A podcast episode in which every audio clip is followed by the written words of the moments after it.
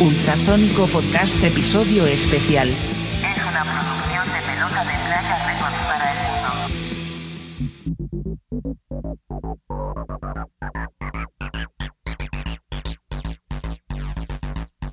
Bienvenidos al podcast, al Ultrasónico Podcast. Podcast número mamón, güey. 37, bienvenidos. Saludita, compa. Salud, hijos de la chingada. Buenas noches. Cochinillos. ¿Cómo Salud han estado? y, y- y gracias por invitarme, primero que nada. Este, Oh, y qué chistoso ahorita que digas que es el podcast número 37. A ver. Qué loco, pero el, el 37 toda la vida fue mi, mi número de lista. güey.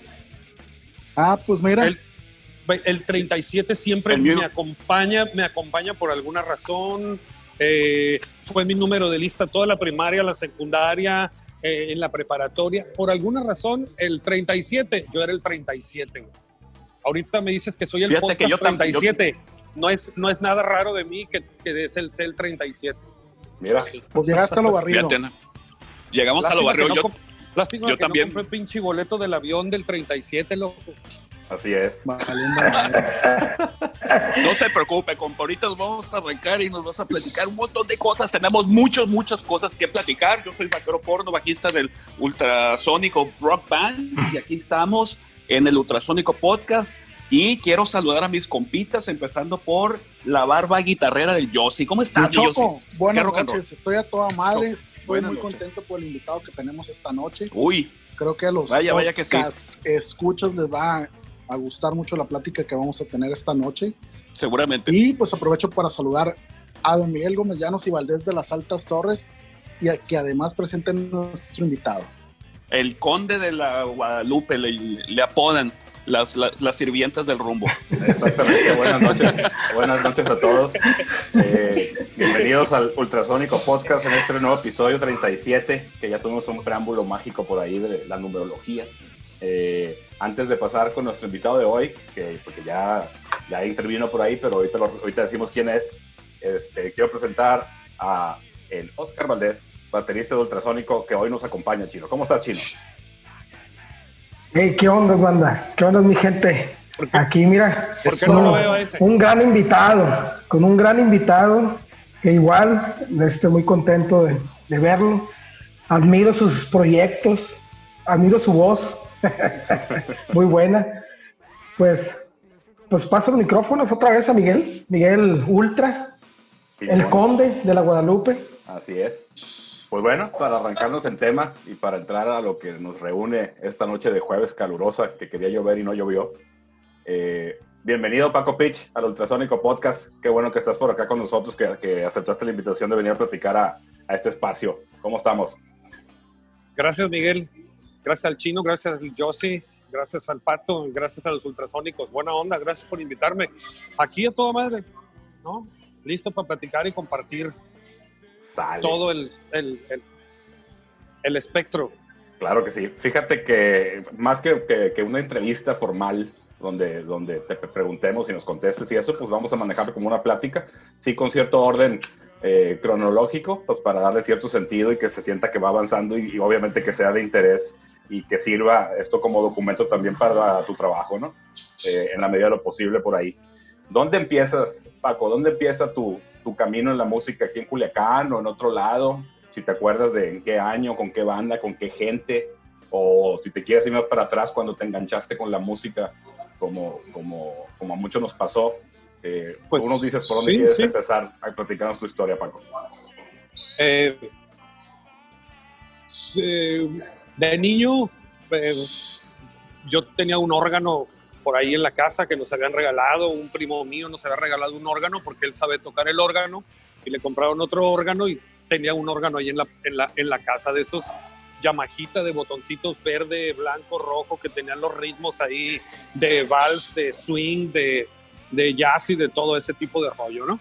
Yes. aparte mi papá sabía tocar la trompeta eh, y de niño yo pues yo veía instrumentos ahí en la casa y de morrito yo agarraba un ¿cómo, cómo se llaman los los eh, no me acuerdo del instrumento es un instrumento que era que tiene como una como una octava o dos octavas, pero que le soplabas y que, y, y que Un tocabas melodión. Un melodión. Mi papá tenía un melodión y yo sacaba las canciones pa, pa, pa, pa, pa, pa, pa, pa, pa, pa, pa, pa, parara, pa, pa, pa, pa, pa. Y mis jefes se quedaban como que, ¿y eso cómo lo aprendiste? Ah, no, pues yo de oído lo sacaba y, y me ponía a tocarlo y mis jefes se quedaban así como que, órale. Me llevaron al, al- desde morro, pues a todos me imagino, ¿no? Nos llevaron al mentado catecismo. Eh, y ahí me metieron a clases de guitarra, después estuve en clases de guitarra con el maestro Heriberto Soberanes, pero yo como siempre he tenido problemas con la autoridad y soy muy desesperado eh, y, y tengo ese rollo medio autodidacta también, soy rebelde, Sum- si le sumamos todo eso a la ecuación, en la ecuación como variables, termino yo siendo esto, ¿no?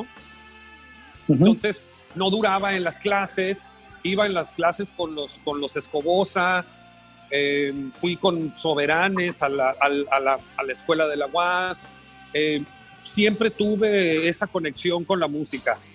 Mi primer disco de rock and roll eh, que compro fue un disco de los Kiss. Compré los discos de solistas y fue el disco de solista de Gene Simmons porque me impactaba ver al Gene Simmons, era el demonio que tiraba sangre y todo ese rollo, ¿no? Después compré el Dynasty y yo juntaba, y te estoy hablando de que tenía 10 años, 11 años, ¿no? Eh, siempre me gustó el rock and roll, siempre me impactó. Eh, ya a los 12 años yo ya tenía mis discos de Iron Maiden, porque tengo un primo que tiene como unos dos años más que yo, dos años y medio, casi tres. Ok. Entonces, si, él, si yo tenía 11, 12, él ya tenía como 14. ¿no? Entonces, esa diferencia, él ya me pasaba la música y me mostraba la música a mí me explotaba la cabeza. ¿no? Yo escuché el fantasma de la ópera de Iron Maiden y me explotó, güey, me explotó todo el rollo, güey. Yo dije, wow, ¿qué es esto? ¿no? Em, yo me metí, yo ya juntaba mi dinero, si, si por el domingo, porque iba a trabajar a una zapatería que tenía mi abuela en el centro, aunque no trabajara y le ayudara a acomodar las cajitas de los zapatos, pues me daba algo y yo lo guardaba y me compraba los discos. Em, sí, eso es el, el amor por la música y lo que viene dentro de mí. El yo sí se puede acordar de cuando más o menos tenía ya como 15 años, que soy amigo de su carnal, soy amigo de todos ellos, pero soy amigo de su carnal, el Pavel. Yo a veces iba a la casa del Josie, a la casa del Pavel, Ok. eh, cuando vivían enseguida ahí del MZ, en la Chapultepec. Y yo iba con el Pavel porque el Pavel pues ya sabía tocar guitarra y agarraba una guitarra que era del Josie, una guitarra eléctrica negra por ahí, la conectaba a un amplificadorcito y tocaba y el Pavel se ponía a tocar y yo le decía, ay güey, sácate la de Fade to Black de Metallica, sácate el arpegio de tal, tal, tal, tal, canción. Y se ponía a tocar el Pavel y yo me quedaba ahí en el cuarto del Pavel, del Pavel, del Josie y del Pitu, el Carlos. Eh, entonces, eh, siempre tuve esa, ese, ese rollo con la música muy fuerte, era algo que me, que me llamaba. Ahí como, como, como lo que ya trae uno, ¿no? Dentro de sí, de- que, te, que te identificas con este rollo muy fuerte. Correcto. Yo Ya me acuerdo. dime, dime, Paco. No, no, no. Digo, Dime, te quería decir-. Que, que ahorita que mencionabas eso de que ibas a la casa, claro que me acuerdo. Me acuerdo haberles abierto la puerta eh, varias veces a ti, ya digo Portugal, que en paz descanse, que iban a hacer pedazos la colección de discos, escuchar claro. metal, yo escuchaba metal. Machín. Este, me, me llamaba mucho la atención el morrillo, pues, tú eres más, más joven que yo, de este, que quería escuchar, pues, desde ACDC, Iron Maiden, de Metallica, pero no nada más eso, sino eh, grupos viejos de metal, Venom, Slayer, cosas así. Y pasaban buen rato ahí en la casa expulgando los discos y poniéndolos y platicando, ¿no? Este, me acuerdo también que después de esa etapa que sería, pues, no sé, en sus inicios de prepa, cuando mucho, estaban muy chicos. eh, ya más adelante, recuerdo, El Diego no llegó, el Diego no llegó a la prepa, güey. no, no llegó, pues eh, falleció un día antes de entrar, creo, un fin de semana antes de entrar, lo recuerdo muy bien. Así es. Pero quería decir que eh, después de esa etapa, de melómano que todo mundo tiene antes de, de meterse a querer bueno. hacer cosas. Después me encuentro con Paco Pitch eh, cantando ya en, en- en- en- más en forma, en el Clips en Beer, por ejemplo, con Ahí empieza. Goya. Y ahor- Ya, y ahorita continúo, pero sí, ahí empieza. y, y- y me llamó la atención, siempre me ha llamado la atención el, el- el rollo, en, en tu caso, de cuán definido estaba incluso en ese entonces. Eh, empiezo con los Fuga de Goya un día. eh, con ellos realmente empiezo, ¿no? Empiezo a subirme a un escenario ya como tal. Siempre me había gustado, como dices, tenemos la etapa de melomanía, que es lo que nos empieza a, a atraer, ¿no? Es este magnetismo, ¿no? Que, que este hoyo negro, cabrón, que nos empieza a jalar a toda la bola de, de rock and rolleros. Pero un día estoy yo en la casa y me habla el, el, el Cabach, el Carlos Mesa, que vivía enfrente de mi casa, y me habla el pichón, el Luis Delgado. Me dice, güey, me, me dice, güey, aquí estoy con los, con los Fuga de Goya, van a ensayar aquí en el Clips. El Clips está detrás de la casa de mi jefa. Este, y me dice, vente, güey, vamos acá a verlos a los vatos que van a ensayar, que tienen los instrumentos y todo el rollo. Ah, ahí voy, güey, de metiche. Va, voy, estaban en- ensayando, me quedé durante todo el ensayo y ellos terminan de ensayar y yo estaba en el escenario con ellos cuando terminan de ensayar, el Carlos desconecta la, se quita la guitarra, el Gerardo Amen se quita el bajo, se sientan, está el, el, el Edgar, ¿no? El gordito, el gordo, porque así le decimos todos. Claro, el gordito. Es- es- Así es. está el Edgar ahí y el Rafa se queda en su teclado. El Rafa se queda en el teclado, pero el, no sé si recuerden ustedes o lo conocieron o no, el 01WFD de la Korg, ese teclado, Sí. ese sintetizador, atrás tenía una perilla muy pequeñita, muy chiquita, con la cual tú podías eh, afinar ese sintetizador o cambiarle la afinación a ese sintetizador. Entonces, él había cambiado la afinación de ese sintetizador para otra, eh, fuera del 440, para algo que iba a tocar, no sé, él estaba jugando con él, y vuelve a regresarlo, y en lo que lo regresa pone un piano, y él empieza a tocar la entrada de Home Sweet Home de Motley Crue Eh, pam, pam, pam, pam, para, pa, pa, pam, pam, pam, pam. El sonido está prendido, todo está abierto, él está checando el teclado y todo el rollo, hace la vuelta de terminación del, del Home Sweet Home. Algo me llamó a mí, hey, nunca me había parado enfrente de un micrófono, nunca me había parado arriba de un escenario, nunca, nada. O sea, me gustaba todo, pero nunca había hecho eso. Algo dentro de mí, te lo juro, lo, re- lo reviso hoy a más de, a más de 25 años de, eso. Eso es 1992. Em, ¿A cuánto estamos? A 30. y- en el 92 al 2020, ¿cuánto hay? ¿31, 32? poquito. Hay 28 años. Ay, ya llovió. 28 años, ok. Este, ya tengo las matemáticas del peje, loco, a la verga, que chingue su madre verga. Bueno, este, eh, no se me chicopalen, plebe, que yo soy político, antipolítico y a chingar a su madre. ¿eh? Tú dale. Es la Bueno, misma, bueno, tú dale. Entonces, Aquí- son, aquí son nadie 20 se va a son quejar de 28 eso. años. Son, son 28 años. Este, en, en cuanto termine este güey la vuelta, te digo, algo, es como si algo me hubiera agarrado así, ¿no? Y me, me empuja. Y yo brinco al micrófono y empiezo, You know I'm a dreamer, but my heart's of gold. Y se empieza a escuchar en todo el, el, el, el, el vacío, en la sonorización, ¿no? Y yo volteo a ver al Rafa y el Rafa me dice, síguete, síguele, síguele, güey, ¿no? I got all the way high, bla, bla, bla, bla, bla. Ah, Me aviento toda la primera estrofa completa, ¿no? la, la voz ya tenía toda la sonorización, efecto, todo para el Carlos. Y en eso que sin el, el, el Rafa dice, síguele, síguele, síguele, yo le sigo y en, en- en eso escucho yo el tum tum tu tu tum tu tu tum. Y entran todos los demás se habían puesto ya los instrumentos y el I'm on my way I'm on my way home sweet nos echamos la rola de corrido y la rola salió así de principio a fin punto.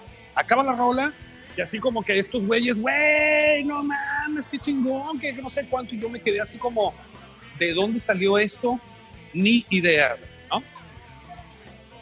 Eh, ah, buena onda, chingón, buen rollo, esto y el otro, guau, guau, guau. Se acaba. Vámonos, vámonos. Órale, dije, órale, güey, buena onda, chulo. Tanta. Estaba, eso se estaba sonorizando porque al día siguiente o algo así iban a tocar los Fuga ahí en el Clips and Beer y iba a ser el cumpleaños del, del Rafa Rodríguez estábamos ya, vamos en la noche, vamos al cumpleaños del Rafa, todo el rollo, ellos empiezan a tocar, así empiezan a tocar, y ya casi en el último, las últimas canciones, yo creo, o algo así, se paran y el Carlos dice, bueno, pues ahora eh, tenemos una sorpresa, una sorpresa, y se empiezan a reír entre ellos. Yo ni por aquí me pasaba, brother. Este, ahora tenemos un amigo que va a cantar con nosotros en vivo, una canción sorpresa, no sé cuánto y no sé qué. El Paco Pitch va a subirse a cantar con nosotros, que se suba, carnal. Se de- se de- en, mi, en mi percepción, Se detuvo el tiempo. se detuvo el tiempo, se detuvo el Clips en Beer, estaba lleno, y en esto que como Moisés se abren las aguas así de la gente, huevo. Se, ab- se abre la gente, güey, y hace el pasillo completamente hasta el fondo donde estaba la banda. Sí, o sea, sí. así, se abrieron las aguas, güey. Y yo dije, inga tu madre, no mames. Órale, ándale, Paco, no sé cuánto. Y a- al modo la gente que tenía alrededor, sobres, güey, órale, cabrón. Ah, ja, ja, ja, ja, todos acá. Dije, pues, pues sobres. Empecé a caminar, empecé a caminar, cabrón, hacia, hacia el altar. no sabía la que me estaba metiendo. empecé a caminar hacia el altar. La escalera del escenario estaba por el puro frente. Me subo. Y yo en todo el camino lo recuerdo perfectamente bien. Pues esta es mi primera vez, cabrón, ¿no? Es mi desquinte, como quien dice en el rock and roll. Yo voy caminando y voy caminando lento y voy observando las caras entre la vista periférica y, y todos acá como que, ¡eh, dale, güey, sobre, da, ah", ¿no? La carreta y todos los que estaban ahí, sobre, sobre, sobre, sobre, sobre, sobre. Y yo, yo iba así como de que, no mames, ¿qué estoy haciendo, cabrón? Pero algo también muy loco sucedió. Subo los escalones del escenario, recuerdo ya poner el primer pie en el escenario, ¿no? El, el, el primer pie, la primera pisada, y en cuanto puse la primera pisada en el escenario, todo el, el nervio, el, el, todo el nervio, todo, cualquier cosa exterior, desapareció. Desapareció. No había ruido No, en la cabeza. No había ruido en la cabeza, exactamente. Desapareció, no, nada, no me acordé de nada. Yo me quedé viendo a la banda así por detrás y lo recuerdo, güey. Yo levanté la mano así, ¿no? Así en la señal del rock and roll, así para atrás, pero yo me quedé viendo a la, a la, a la, a la, a la banda de músicos con la espalda al escenario e hice la señal esta y toda la raza, ¡ah! Así, volteo, pues arráncate, pues arráncate. Empieza este güey a tocar la, la melodía de Home Sweet Home, ¿no? Y en lo que empieza a tocar la melodía de Home Sweet Home, llega en la parte en donde entro y en cuanto entro a cantar la canción, escucho lo siguiente. You know I'm a dreamer. Y escuché todo el Clips en Beer, las viejas. Ah, en ese segundo, valí verga, güey. Ahí valí verga. güey. Ahí quedé en Dijiste, esto es lo que quiero hacer. Exactamente, dije, güey, esto es el pedo, güey. Esto es lo que yo quería, güey. Así. Esa fue tu epifanía. Ahí, ahí fue, ahí encontré la luz, cabrón. me iluminé, loco, ahí sí, machín, ¿no? Órale. Escuché el ah, empecé a cantar, seguí cantando, nos aventamos la rola, la rola salió muy bien, quedó muy bien, se acabó la rola, ¡guau! El escándalo total, ¿no? Y yo, compa, haz de cuenta que me habían inyectado alguna chingadera, algo. No, pues, güey, estaba, estaba clave, esa noche, pues. ok. Cuculié, así ya. ¿Por qué no lo hice antes, carajo? Así. Güey, tan, sen- tan sencillo como eso, cabrón. Tan sencillo como eso, güey. Es fácil, güey, ¿no? Entonces, así sucede, pasa eso, men. Al día siguiente, yo ya yo era el primero, como, como al perrito que le das croquetas y al día siguiente está allá afuera de la casa como diciendo, ¿qué onda, compa? No, así, como pejechairo, compa. Así estaba yo ya, esperando las croquetas, pero del rock and roll, cabrón, ¿no? Por supuesto. A huevo. Entonces, Oye, Paco, ¿Qué? y después de esta epifanía, después de este, de este primer momento tan, tan fuerte, tan, tan, tan, alto, que te genera en ti, Ey, a los 21 años esa madre te mueve, cabrón. por eso, des- después de esto, obvio hubo otras presentaciones, yo recuerdo haberte visto cantar en clips varias veces, este, pero ¿cuándo fue que entra la inquietud en ti en, en- en- en formar una banda o en formar parte de una banda? Bueno, este es el, es, esta es la, la primera, lo que acabo de contar es como la, la Claro. primera, es, es, es el echarme el clavado al agua, ¿no? Como quien dice. Ajá. Ok, Des- después de ahí, por verme en el Clips en Beer, eh, algunos eh, amigos del, del cable y de toda la gente de ahí me dicen, oye, güey, te vieron unos amigos que tienen una banda, el Chavo Guerrero, eh, el papá del Andric, de los morros de Toro Metralla, el Chavo, el Lobo, que le decíamos el Chavo y el, el, y el Lalo, los dos carnales Guerrero Sí. me dice un amigo, hey, tienen una banda de covers y andan viendo a ver qué onda. Ah, Cálale con ellos, a ver qué rollo, cabrón. Ok. Fui a calar con ellos y resulta ser que a la casa donde yo voy a calar es la casa de don Charlie Herrera, el papá del Iván Herrera, que tocaba en Vértigo. Don Charlie Sí. Herrera, pues una, una leyenda, ¿no? En el rock and roll.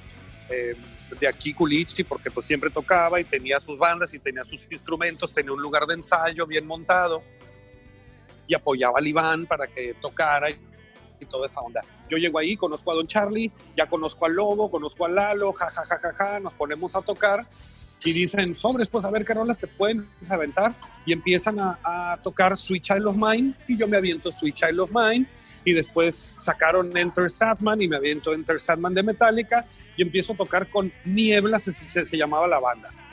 El chavo se mueve, consigue unas tocadas, una tocada la conseguimos y, y tocamos en, el, en los viernes del patio del ayuntamiento. Sí, claro. Este, se hace esa tocada y por haber tocado en esa tocada del patio del ayuntamiento, en ese 92 estaban las campañas para presidente municipal Ajá. y estaba, creo, de candidato por el PRI, un doctor, doctor, Gómez Campaña. el doctor Gómez Campaña, exactamente, y hacen como un evento de la campaña, un concierto en el Parque Revolución, ¿no? Que hoy tiene otro nombre. Pero el Parque Revolución en ese momento se llamaba Parque Revolución y así me voy a referir a él como el Parque Revolución. En el Parque Revolución hacen eh, este evento, eh, toca Fuga de Goya, invitan a Naranja Mecánica, invitan a Los Cadáveres, invitan a Niebla, la banda con la que yo estaba ensayando, y, y como abridor invitan a Luis Tomás Gámez. Órale. Ya, de, de Eh, metal. Bueno, pues, pues ah, esas eran las opciones. Claro, Exactamente. Invitan a Luis Tomás, Luis Tomás sale haciendo su show al principio y después abren, después creo que abre, no recuerdo si fue, creo que fueron los creo que fueron los cadáveres o, o nosotros. Es- estaba intercalada la banda de covers, creo que fuimos nosotros. Eh, después fueron los cadáveres y después fue Fuga de Goya y después la naranja o al revés. El orden no lo recuerdo. Pero bueno, lo importante es que cuando estábamos ahí ensayando, estaban los Fuga de Goya, estábamos nosotros, están los cadáveres y están los Naranja Mecánica, la alineación original que se formó en el TEC de Monterrey para el Festival de la Canción. Era el Carlos Partida, que había participado en Heaven, el Daniel Gradilla, que había participado en Euforia, el Manolo Casanova, que también venía de Euforia, el, el Ernesto Chávez, que era un tecladista, pero él, él no había participado en banda, pero lo tenían de ahí del TEC de Monterrey, y el Gaspar Sánchez, que era también de ahí del TEC de Monterrey. Ellos eran la naranja mecánica original. Eh, los conozco ahí a ellos, al Gaspar ya lo conocía de la primaria, eh, a todos los demás no. A- al Manolo también lo había visto desde la primaria. Eh, aunque yo soy más grande que él, pero ya lo había visto en el, en el instituto. Eh, a los cadáveres no conocía a ninguno más que al Faustino. Al Faustino ya lo conocía yo. Eh, yo era amigo de su carnala y veía al Faustino, que pues, yo le llevo dos o tres años al Faustino, pero el Fa- Faustino era patineto, ¿no? Y ahí nos hicimos compas en su, en, en su casa. Entonces, eh, ahí son el primer encuentro que tengo con ellos. Nosotros eh, empezamos a, a- a sonorizar y a, y a tocar, y ellos también. Ahí nos saludamos y toda la onda. Eh, y ahí de en alguna manera como que hicimos clic. Lo loco de, de- esto es que eh, yo me salí a ver los conciertos de las otras bandas, vi a los cadáveres, se me hizo bien chingón, eh, vi a la naranja y cuando vi a la naranja dije yo, qué chingón, güey, me, me gusta esta banda, se me, hace, se me hace chingón esta banda, dije, ¿no? Eh, esta banda está chingona, me gustaría tener una banda así, ¿no? Güey, pasó el tiempo, eh, ahí como, como en las tocadas de rock también había mucha gente y iba mucha gente a las tocadas de rock porque era el momento, ¿no? De la apertura. Eh, a esa tocada de rock fueron el Enrique Rivera, el Niñón, y el, el Miguel Tapia, ¿no? De Molto Lumpen, en aquel momento de Molto Lumpen, después se acabó, robó la rabia y después se convierte una parte en el Gravy, Indie Union. Ellos ven la tocada y después de la tocada como es la tocada de haber sido, fue el 24 de octubre de 1992. El lunes van y me tocan a la puerta de mi casa, el niñón y el chambe, le dicen, hey, ¿qué onda? Al niñón yo lo conocía porque estuvimos en la Federal número 2, la que está en el seguida del estadio de béisbol, ahí estuvimos nosotros y el Enrique y yo llevamos siempre el taller de dibujo técnico industrial y el Enrique, el niñón se sentaba en el, en el respirador de atrás de mí, así. Entonces, ya éramos compas y dice, hey Paco, ¿qué onda? Ah, ¿qué onda Rivera? ¿Qué rollo? Oye, fíjate que te queremos invitar porque tenemos una banda, pero de música original. cara". Y yo dije, Órale. órale, güey, música original, Simón, chi- chingón, ¿no? Yo todavía estaba con la otra banda de Niebla y en Niebla el chavo y ellos habían dicho, este, no, nosotros queremos tocar covers, pero nomás para tocar covers para divertirnos, ¿no? Y yo ya les había dicho a ellos, no, yo quiero hacer esto en serio, a mí me gusta este rollo. Oye, Paco, Pues, ahorita Sí. te, inter- te interrumpo tantito. Yo estuve en esa tocada del Parque Revolución, del, de, que, que comentas, y nomás mencionar que cuando tocó Niebla, que estabas tú con ellos, cuando tocaron el Ajá. cover de Paradise City, pues lo hiciste con todo, el, con todo el set y sacaste también el silbato, ¿no? Entonces, yo me acuerdo perfectamente que, que cuando llega la parte del silbato, la gente explotó así como, ah, caray, es el real deal este rollo, ¿no? Fue un momento No, muy güey, padre, me acuerdo, güey. Y, para que veas que no me da vergüenza, con todo el silbato y hasta con la, la parafernalia esta de Axel Rose, porque hasta salí con una pinche licra blanca, con pacamachín, con unas botas de soldado, con una licra blanca y sin camisa y que parecían calzones, güey, así machín. Todas las, todos estaban así como que, oh my God, ay, no, no puede ser, oh my God. Y la madre, a mí me valió madre, güey, ¿no? Eh, yo, yo en el, no tratando de imitar al Axel Rose, pero, güey, buscando mi personalidad, ¿no? Claro, en pro del show. O sea, y, y, influenciándome de alguien que no puedo, hoy no soporto ver al Axel Rose, pero en aquel momento me influenció, fue alguien que me influenció y por y, y- y que en cierta manera lo que haya hecho él o sus bandas o lo que sea, pues fueron así como un empujón de decir, bríncale, compa, sin pena, ¿no? Sin, sin vergüenza. Yo, le- yo me agarré, me subí, me valió madre, punto. Era, era romperme a mí mismo. Era romper esta, esta personalidad que el yo sí se puede acordar del estanquillo, de, de querer ser este chavo formateado, buena onda, pues cumplidor. Ah, sí, sí, como súper polite, súper así, súper, ¿no? Strawberry, súper fresa, súper este pedo. Y para mí era romper con todo eso, güey.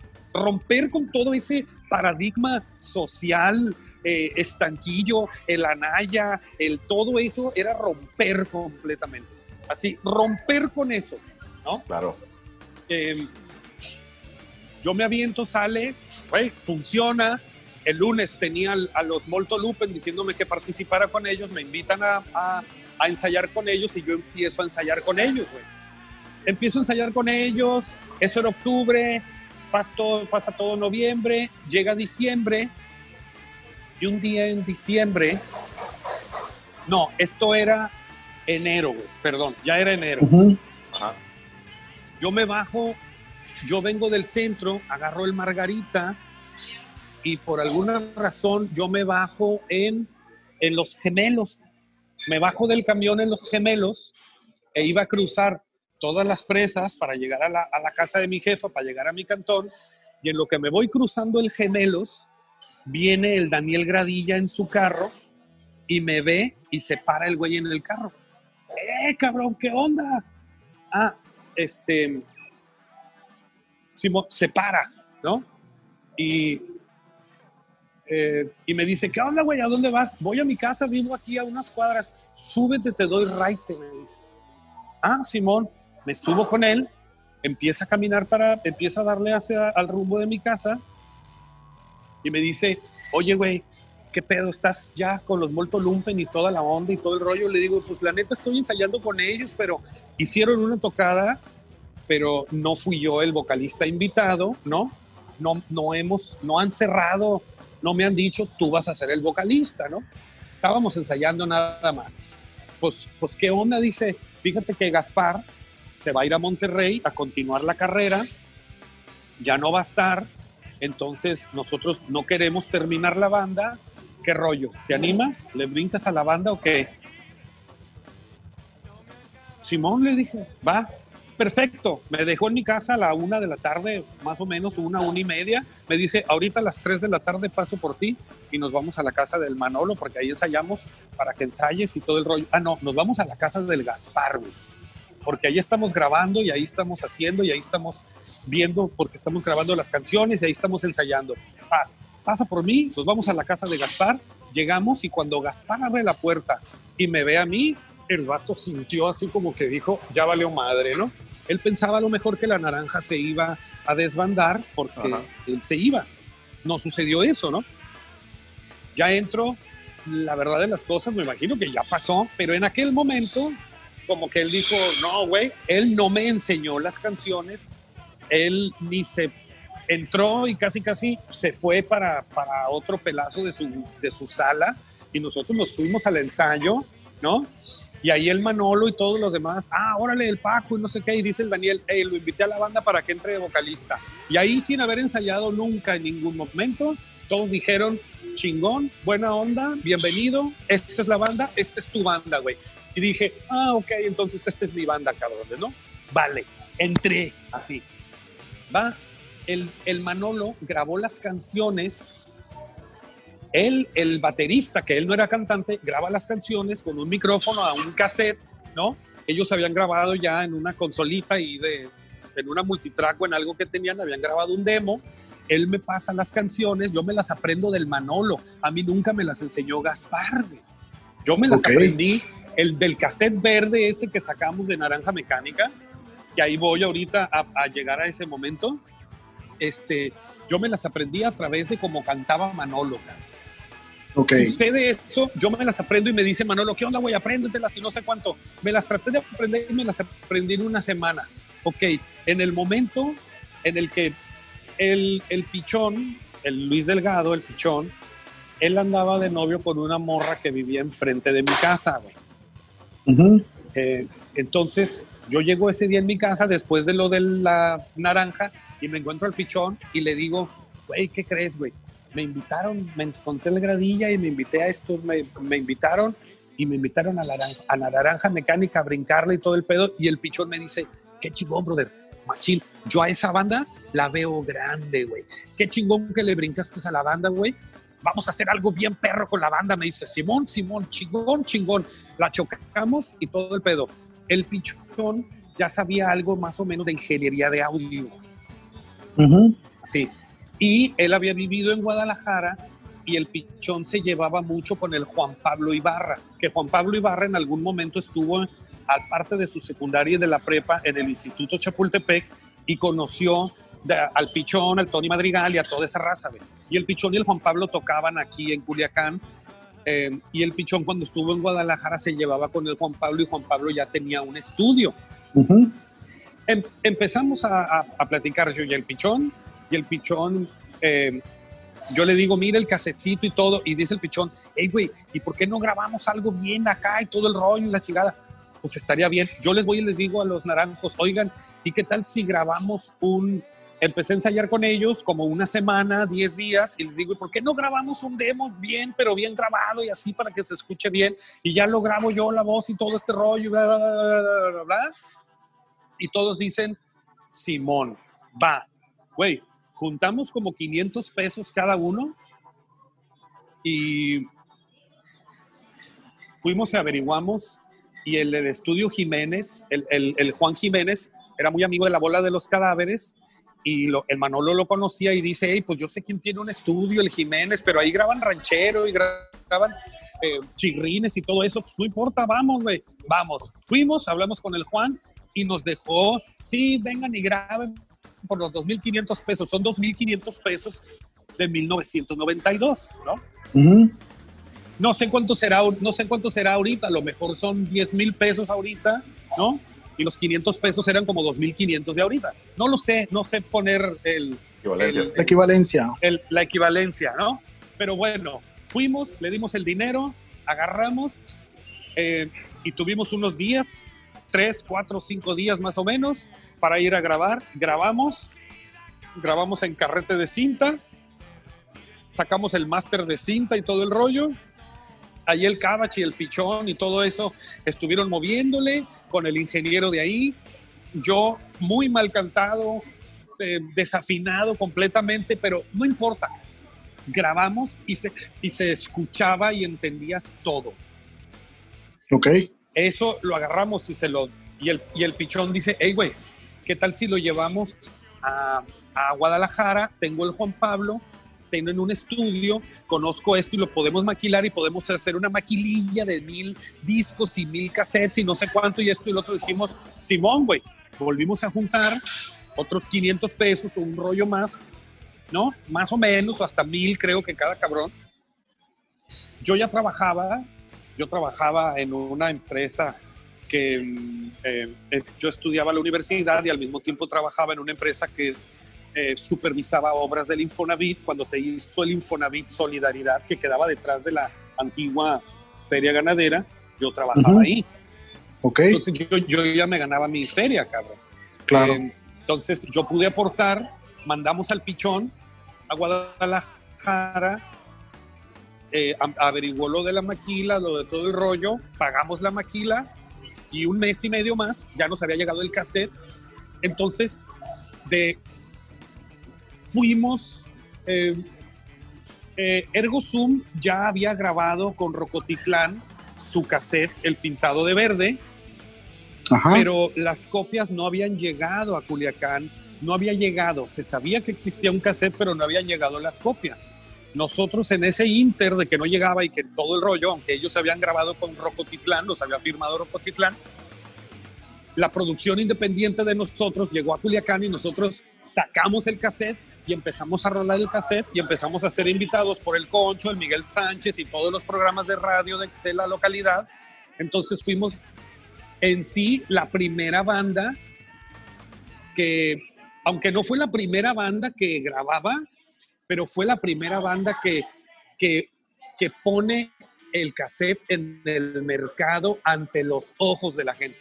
Ok. Es, de, esa, de Fue, esta entonces, generación, ¿no? Fue, exacto, entonces la gente dijo, hey, la naranja mecánica ya tiene un cassette. Y tenía la canción de Sálvame de ti, que era una baladita, y el, el Adiós, y el Ranchero Ponky, y todas esas canciones, ¿no? Entonces la gente ya podía comprarnos el cassette por 75 pesos, creo que lo vendíamos o algo así. 75 o 100, no me acuerdo.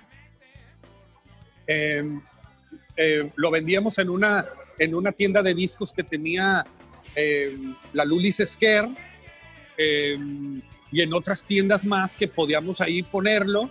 Se empieza a distribuir, se empieza a vender, empezamos a vender las copias, mandamos unas a Mochis, otras a Mazatlán, algunas llegan a Guamúchil, regionalmente nos empiezan a invitar y Difocur nos empieza a invitar ya casi semanalmente a estar participando en eventos. El, el, el, el Difocur y el, y, el, y el- no sé si en ese entonces era un patronato o, o, eh, la, la sociedad cultural del, del municipio nos empieza a, a- a tomar como, hoy pues la naranja ya tienen un material y se prende y afortunadamente por eso pues las canciones las podían programar en el radio porque estaba porque tenía una calidad de grabación pues pues por lo menos óptima, ¿no?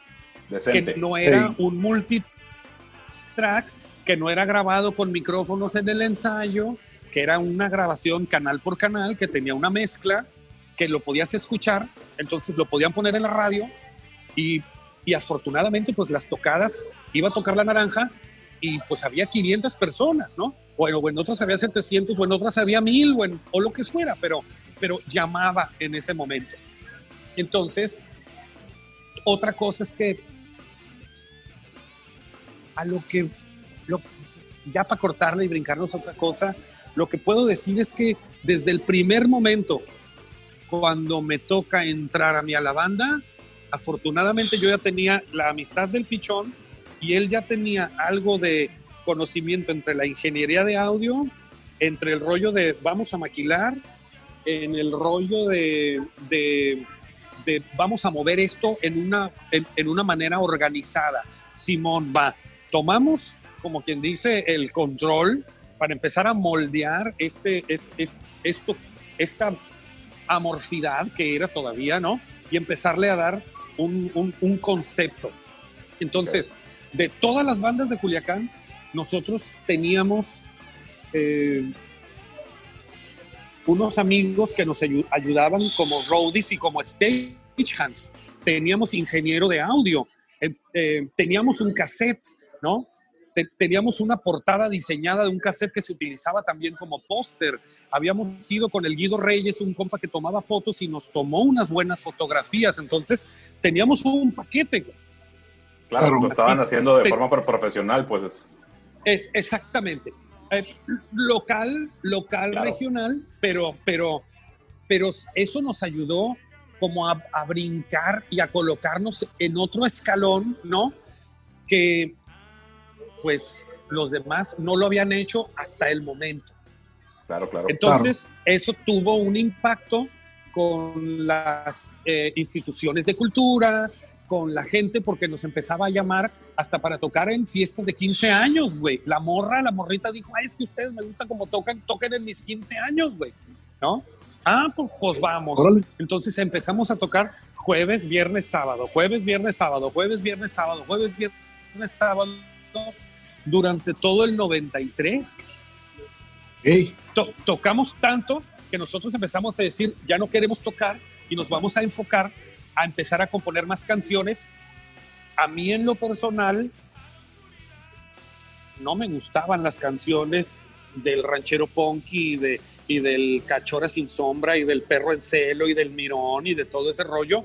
Sinceramente no me gustaban, cabrón, ¿no? Exactamente. Pero son las canciones que existían en la banda en ese momento y que yo era parte de la banda. Bueno, vamos a componer más canciones, vamos a componer más canciones. Cuando se empieza a hacer esto más, eh, Cuando empezamos a tocar casi todos los fines de semana, empieza a absorber mucho tiempo de todos. Carlos Partida, él estaba casado en ese momento, estudiaba en la universidad, era un becado y en la Universidad del TEC a los becados les cargan muchísimo el, el trabajo y los ponen a dar clases y a hacer muchísimas horas. El vato aparte trabajaba en Noroeste, ya no pudo continuar, decía, güey, no me queda el tiempo y a veces pasábamos como una semana sin ensayar porque él decía, no puedo ensayar, hey, no puedo ensayar mañana, no puedo ensayar mañana, no puedo acá. Todos nosotros, nosotros ya dijimos como que, hey, güey, pues este vato no puede. No puede, no puede y no puede. Se tomó la decisión, éramos compas del Faustino, yo ya lo conocía, los naranjas tenían una disfuncionalidad muy buena. Eran disfuncionales para la hora de los ensayos y a la hora de, de, Eran funcionales cuando se juntaban en la cuadra de ahí de las quintas y se llevaban como amigos y con las cervezas y el cotorreo acá, pero eran disfuncionales a la hora de tener una eh, disciplina de estar ensayando. Eh, y ellos tocaban una vez y les iba muy bien en la tocada, pero al día pero se peleaban y al día siguiente ya habían desbandado a los cadáveres. Y los cadáveres ya no existían durante dos meses hasta que los volvían a invitar a tocar otra vez. Volvían a tocar y se volvían a separar. Y volvían a tocar. Así era su, su... Era una disfuncionalidad funcional, porque así funcionaban ellos, pero el día que tocaban, tocaban muy bien y la gente jalaba muy bien con ellos, pues tenían muy buen impacto y muy buen punch en el escenario. Nosotros no, güey. Para nosotros era riguroso ensayo. Nosotros ensayábamos los siete días de la semana porque ensayábamos hasta el domingo. güey. Y ensayábamos de las 3 de la tarde a las 8 de la noche y le dábamos dos o tres vueltas al ensayo o le dábamos dos vueltas a las canciones del cassette y nos poníamos a componer y empezamos a componer y componer y componer y componer y componer para juntar canciones. En el 93 entra el Faustino. En el 93, al final del 93, este, se sale el, el Ernesto, el tecladista, porque para finales de 93 nosotros ya habíamos apuntado, ya habíamos dicho el siguiente paso cuál es, ¿no? Eh, ah, en el Festival Cultural del 93, eh, el Alejandro Mojica nos metió a nosotros a abrirle al Tri en el teatro griego. Así es. Entonces, eh, esa vez a mí me tocó con- compartir, yo fui el, el- el- el chavo de la banda local que compartió todo el viaje cuando estuvo Alex Lora aquí en Culiacán, entonces yo lo llevé a las radios, yo lo llevé a comer a los mariscos, yo fui el hostess, ¿no? El anfitrión. Entonces yo me la pasé con él todos los dos o tres días que estuvieron aquí. Me tocó convivir con él y platicar, pues platicar muchísimas cosas, muchísimas cosas. Entonces, pues me tocó convivir con una leyenda del rock and roll, le guste o no a la gente en México, les guste la música del trío, ¿no? El Alejandro Lores es una leyenda del rock and roll, cabrón, ¿no? Absolutamente. En aquel momento estaban festejando sus, 20 sus 25 años y yo platicaba con él abiertamente y, y le preguntaba, cabrón, así como preguntando si llega a Roma, pues yo le preguntaba, ¿qué onda con esto? ¿Qué onda con esto? ¿Qué onda con esto? ¿Qué onda con esto? ¿Y qué onda con esto? Este, me dijo algo muy, muy cierto. Me dice, mira, ahorita están chavos, dice, pero y, y el sonido de tu banda ahorita está chavo, es, es ¿no? Eh, suenan bien, pero les falta, dice, pero te voy a decir algo, ustedes necesitan ensayar tanto y llegarse a conocer tanto como personas, que va a llegar un momento que ustedes ya se conozcan tanto como personas, que cuando se cuelguen los instrumentos y, toquen, se van a poder leer los ojos sin hablar y cuando se lean con los ojos sin hablar, ¿no? Y simplemente toquen y entiendan, van a tocar bien chingón y van a tocar perfectamente porque ya se van a conocer tanto ustedes como personas y como banda que ya no es necesario seguir ningún orden o, o ninguna pauta, ya sabes, no es necesario leer la música, se van a leer ustedes mismos en el escenario, va a llegar ese momento, pero necesitan darle mucho y se necesita mucho trabajo. Recuerdo yo mucho eso y se despide de mí como arrieros somos y en el camino andamos. Sale, chingón, chingón, es todo. Órale. Ya pasamos el festival cultural, ya tenemos eventos, do- por lo menos ese hubo, no sé, se llenó el teatro griego, ¿cuántas personas caben ahí? 3.500, 4.000 o 5.000, no sé cuántas personas había, estaba todo lleno, ya nos ya se puede Magnitud. masivo, de esa magnitud, de ese masivo, dentro de lo local que somos, dentro de lo regional. Ahí ya nos brincó el rollo de, güey, vámonos a México, güey, vámonos a México a probar gente, a probar y a ver de qué se trata este rollo, ¿no? Ok. El tecladista en ese momento dice él, hey, ¿saben qué? Yo desde ahorita les digo que no me voy a ir a México. Yo quiero acabar mi carrera, yo quiero seguir haciendo mi carrera. Esto para mí era un hobby, me divertí mucho y che chingón, pero ya no. Ok, perfecto. Eso nos los avisó en diciembre y nosotros teníamos la ida a México para verano del 94.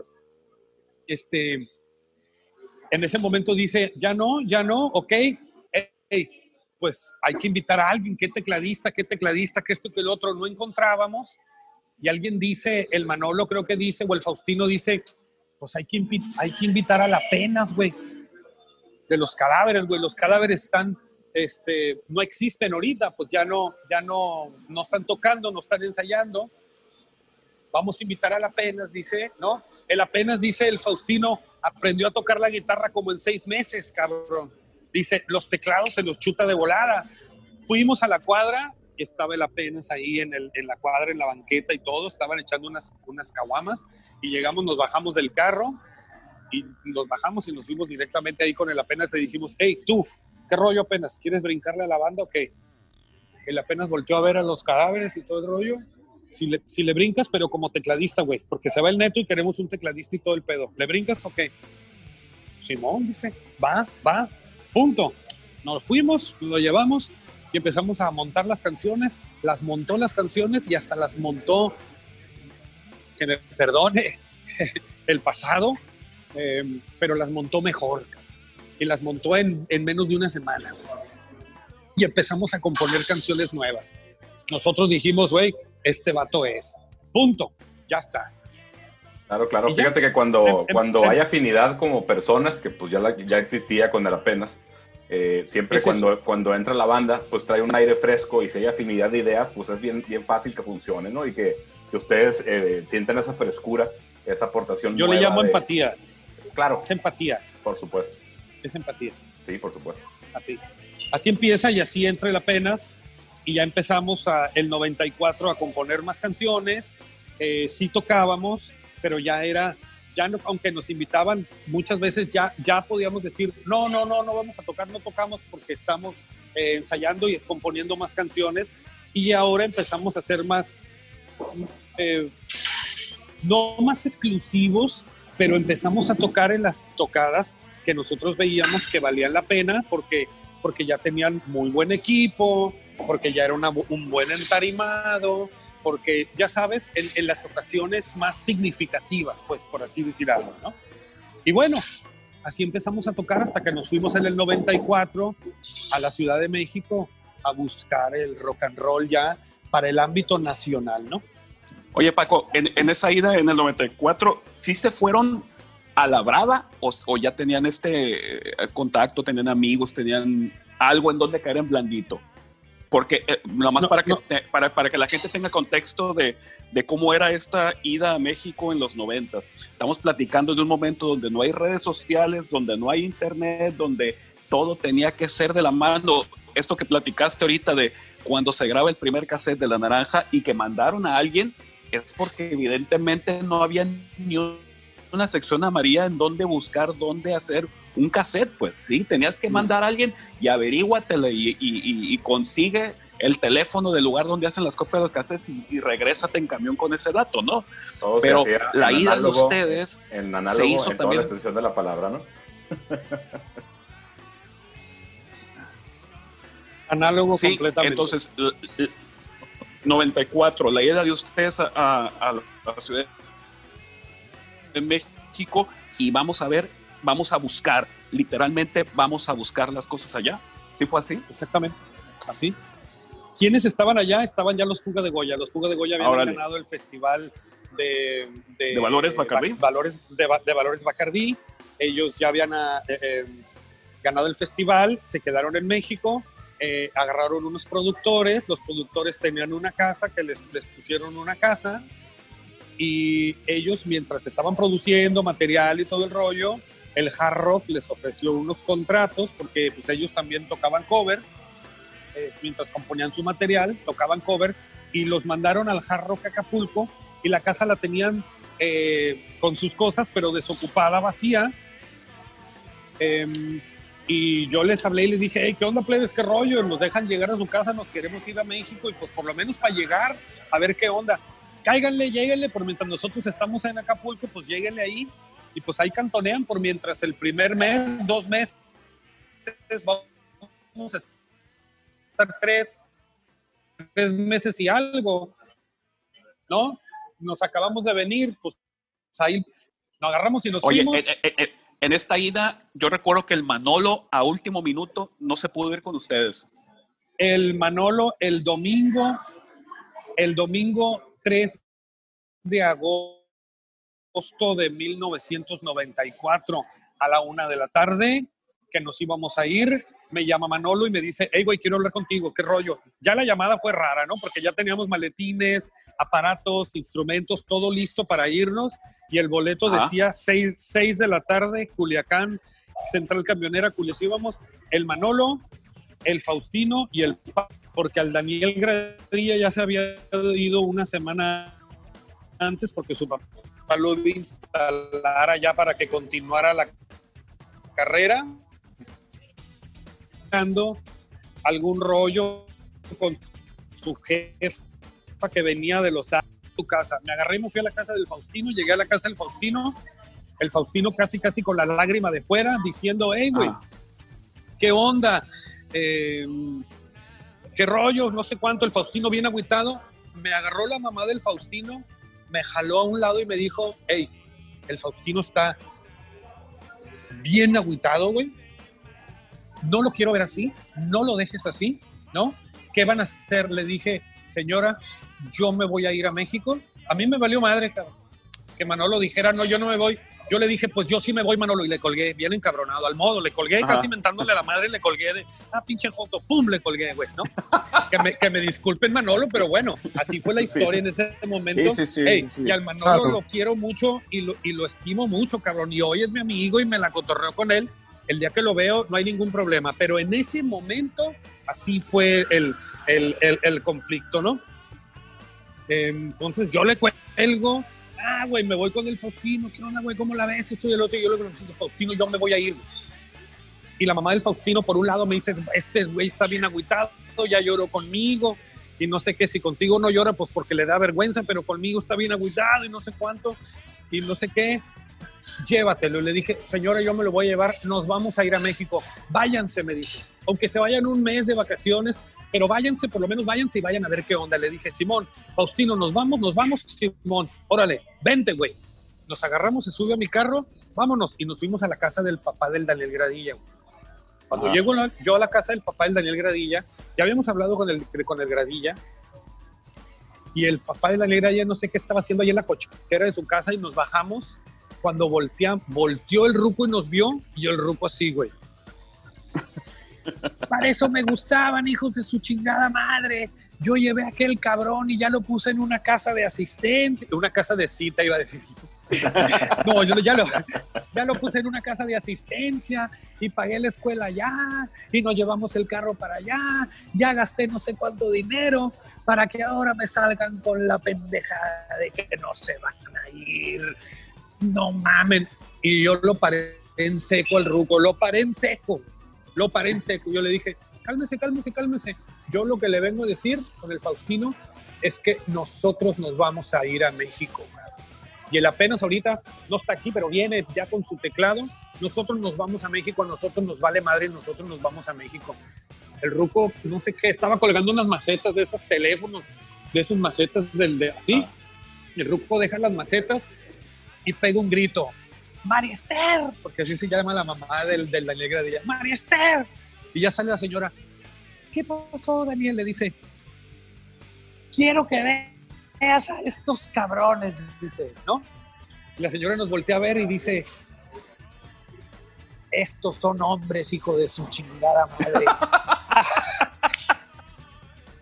Así, ¡Ay, así.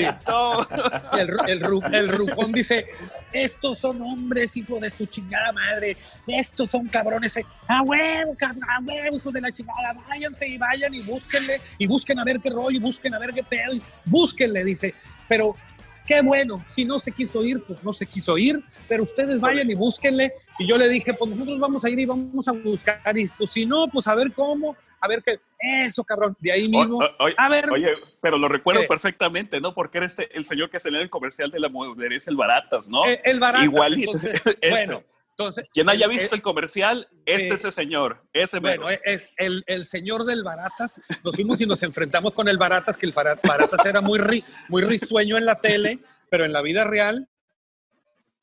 es Era muy bravo. era bravo, cabrón. Entonces el, el ruco se baja de la escalera. Ah, a estos cabrones quería ver, dijo. Y yo lo paré en seco y le dije, cálmese, cálmese, cálmese. Nosotros nos vamos a ir a México. ¿Ah? María Esther, estos son hombres, hijo de la chingada. Yo dije, buenas tardes. Ya nos echamos el ruco a la, a la, a la bolsa. El ruco, a ver, háblale a Daniel, comunícame con Daniel, dile que aquí están sus amigos y que sí se van a ir a México. Parecía don Laureano de las pinches películas de Pedro Infante, compa, así el ruco. Así, machín. Oye, Así. Paco, ¿Qué? vamos, vamos haciendo una pequeña pausa para mandar a, a la parte, a la primer parte musical del material que nos has compartido. ¿Qué te Simón, y gustaría? voy al baño. Sí, claro. ¿Qué te gustaría escuchar eh, como primer tema? Pues es que ya platicamos ahorita tanto que no hemos, que no hemos llegado ni al tema Naranja Mecánica graba el Super Trip y que les vamos a presentar un, un- un tema. Pues es que, ¿qué temas tienen ustedes ahí, cabrón? ¿No? Porque nomás, que- nomás, nomás les envié yo los remixes del, del Super Trip en Cyberpunk y, y la rola de, de, de logos, ¿no? Sí, no, no importa que no hayamos llegado a esa parte. Este. Vamos poniendo un tema, regresamos, vas al baño, vamos al baño y seguimos con el rollo. ¿Qué Pues, eh, y puede la ser, la si, primera quieres rola- del, si quieres del disco del Super Trip, las normales, o ponemos un remix, tú mandas. No, el remixes, los Claro. remixes. Sale. ok, Lo- lo- los remixes, y ahorita platicamos por qué del remix después que del remix, pero bueno, les voy a presentar. eh, esta canción es Cabalgando con la Muerte en una versión cyberpunk, synthwave, eh, que hice. eh, ahorita les platico por qué y por qué el sonido y cómo sale, pero esto es Cabalgando con la Muerte y tiene mucho que ver con lo que platicamos al principio con el Josie.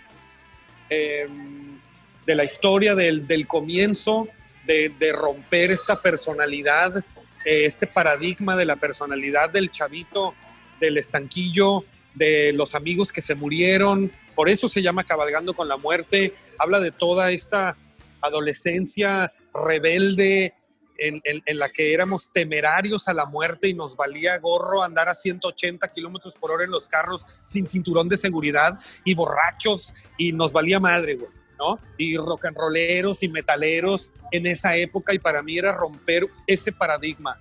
Esta canción exactamente habla de mis 15 años, ¿no?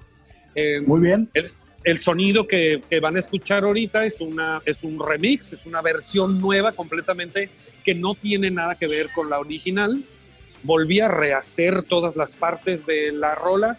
Esto es Cabalgando con la Muerte, versión Cyberpunk XX20 20 2020 y yo le llamo los Blade Runner Mixes. Excelente. Bueno, pues regresamos, vamos a escuchar este tema y volvemos enseguida.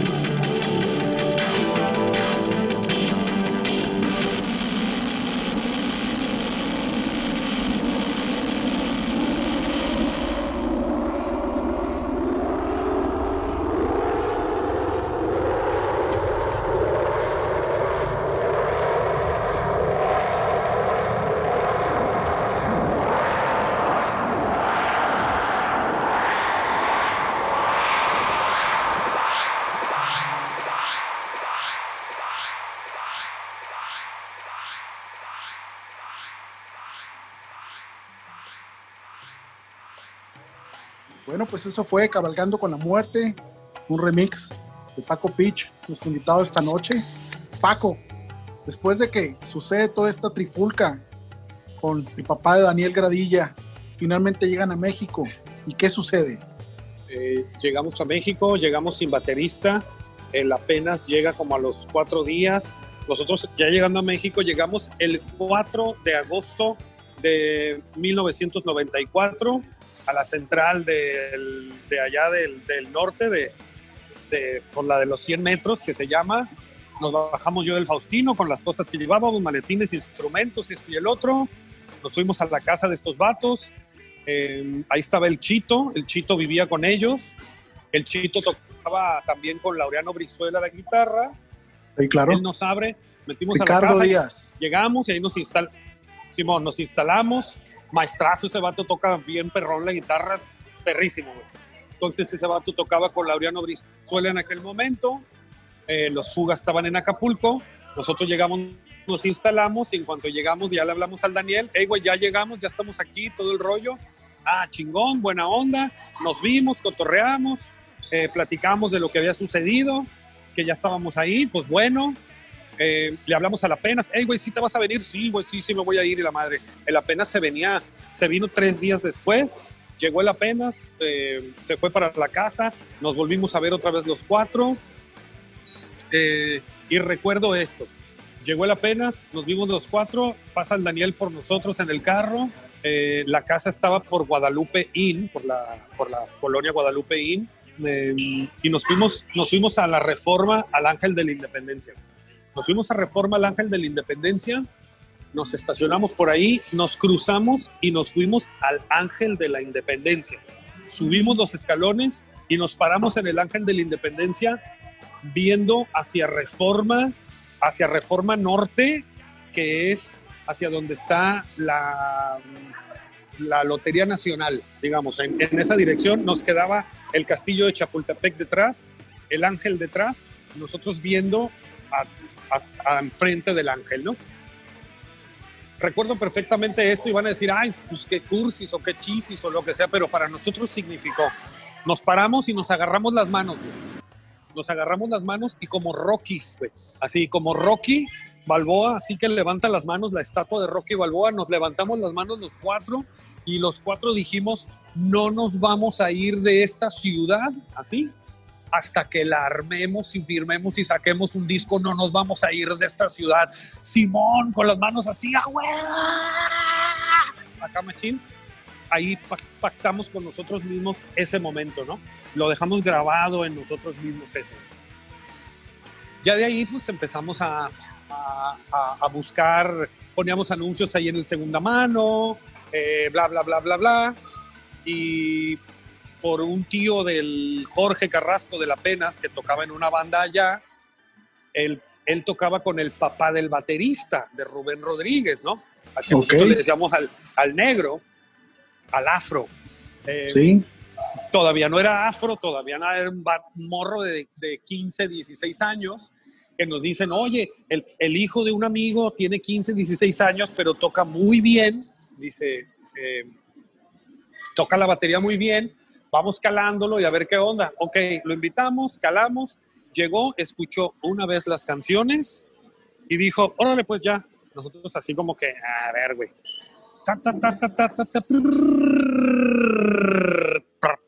Nosotros así como que, wow.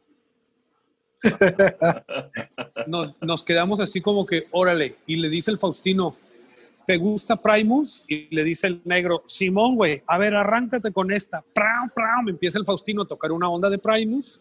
El negro empieza a tocar también la bataca. Se, se, se ama- amalgaman estos dos güeyes acá y el Faustino voltea y dice, Simón, brother. Este Volteamos es, con el apenas, volteamos con el apenas y con toda la raza y dicen, Simón, Simón, va, va, va, ok, pum, le dijimos que sí, punto, güey. Este, pues a ensayar, pues a ensayar. En ese momento, eh, no me acuerdo qué pasó, el Daniel estaba en exámenes o no me acuerdo qué rollo, qué onda. Y un día llega un, un amigo, eh, un amigo de toda la banda, que se llama el Alfonso Madrigal, el Piolo Madrigal. Llega con nosotros allá en México, él vivía allá. Llega a la casa con nosotros, era, era un viernes, era un viernes. Nos, empezamos a poner pedos. Y ah, era, era el puente, era el puente del 16 de septiembre, cabrón. Era el puente del 16 de septiembre y era como jueves o una madre así, nos pusimos, empezamos a poner pedos. Y eran las 3 de la mañana cuando alguien entre el piolo o yo o alguien dice, vámonos a Acapulco, güey. Ah, Simón, vámonos a Acapulco, güey. No dijo dos veces cuando ya estábamos todos arriba del, del carro, 3 de la mañana, pedos, como anduviéramos. El piolo manejó en un Cutlass que tenía, manejó como a 200 kilómetros por hora, 195, 180 por la carretera del Sol, 195. A las 4 y media de la mañana más o menos, porque entramos a Acapulco a las 6, 6 y media, 6 y algo de la mañana. Hicimos como una hora 45 minutos de México a Acapulco en la madrugada. Íbamos en Madriza, güey. Pero en Madriza, güey. En Madriza. Y chupando, huevo, con el estéreo a todo volumen, en putiza, así, en putiza, cabrón. Cabalgando con la muerte, güey. Sí. Llegamos a Acapulco, entramos a Acapulco. Pues, ¿dónde viven los Fuga? Pues no sabemos. Pues vamos al Hard Rock, pues vamos al Hard Rock.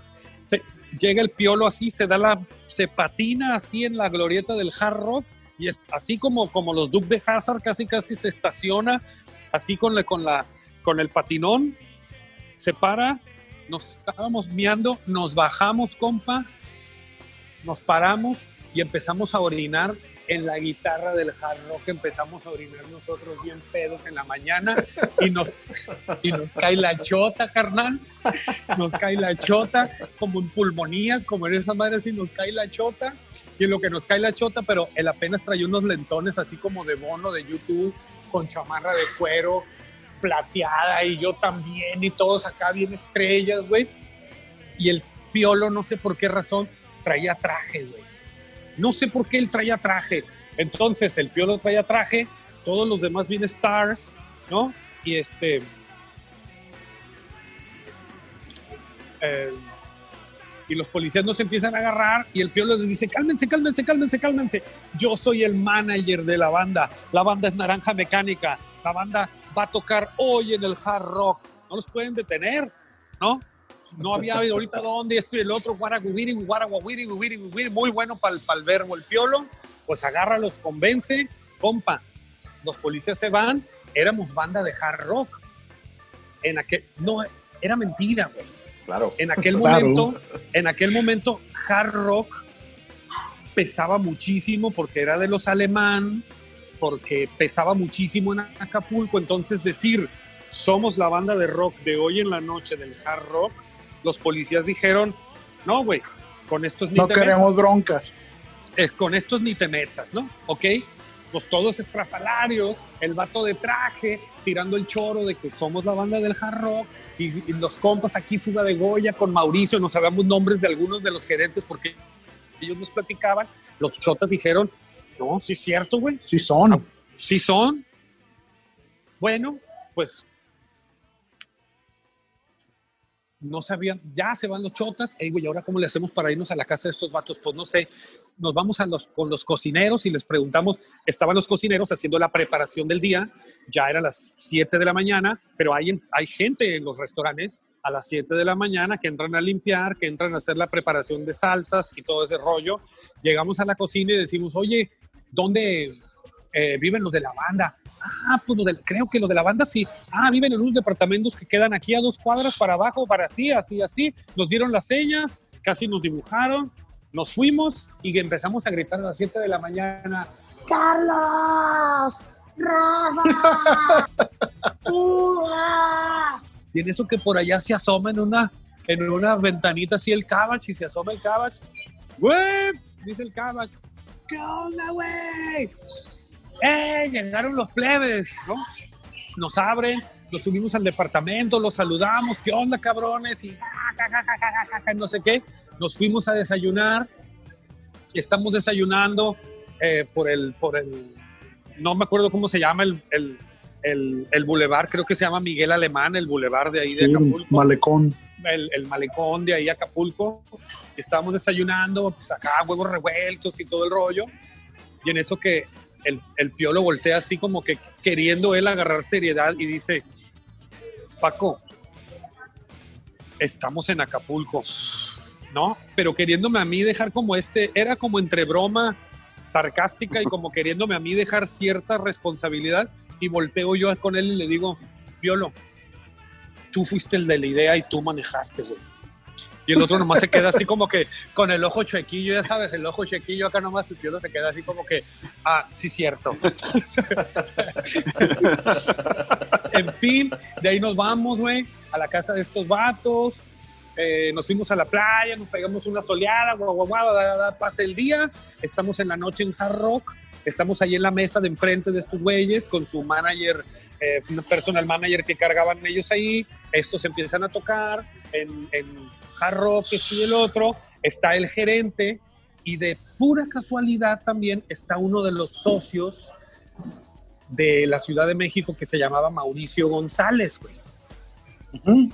Eh, en eso que los Fuga dicen, pues aquí tenemos de invitados a nosotros, a unos amigos que son también de nuestra ciudad y no sé cuánto, y que se van a subir ahorita a palomear una rola. Y nosotros así como que, órale, güey, pues, pues, ¿qué hacemos? Pues a subirnos, Simón. Y volteamos, yo y él apenas, a veces con la guitarra acústica, jugábamos a cantar eh, Plush de los Stone Temple Pilots, eh, canciones de esa época, eh, fuera del ensayo, y nosotros las, yo y él apenas ya no las sabíamos, ¿no?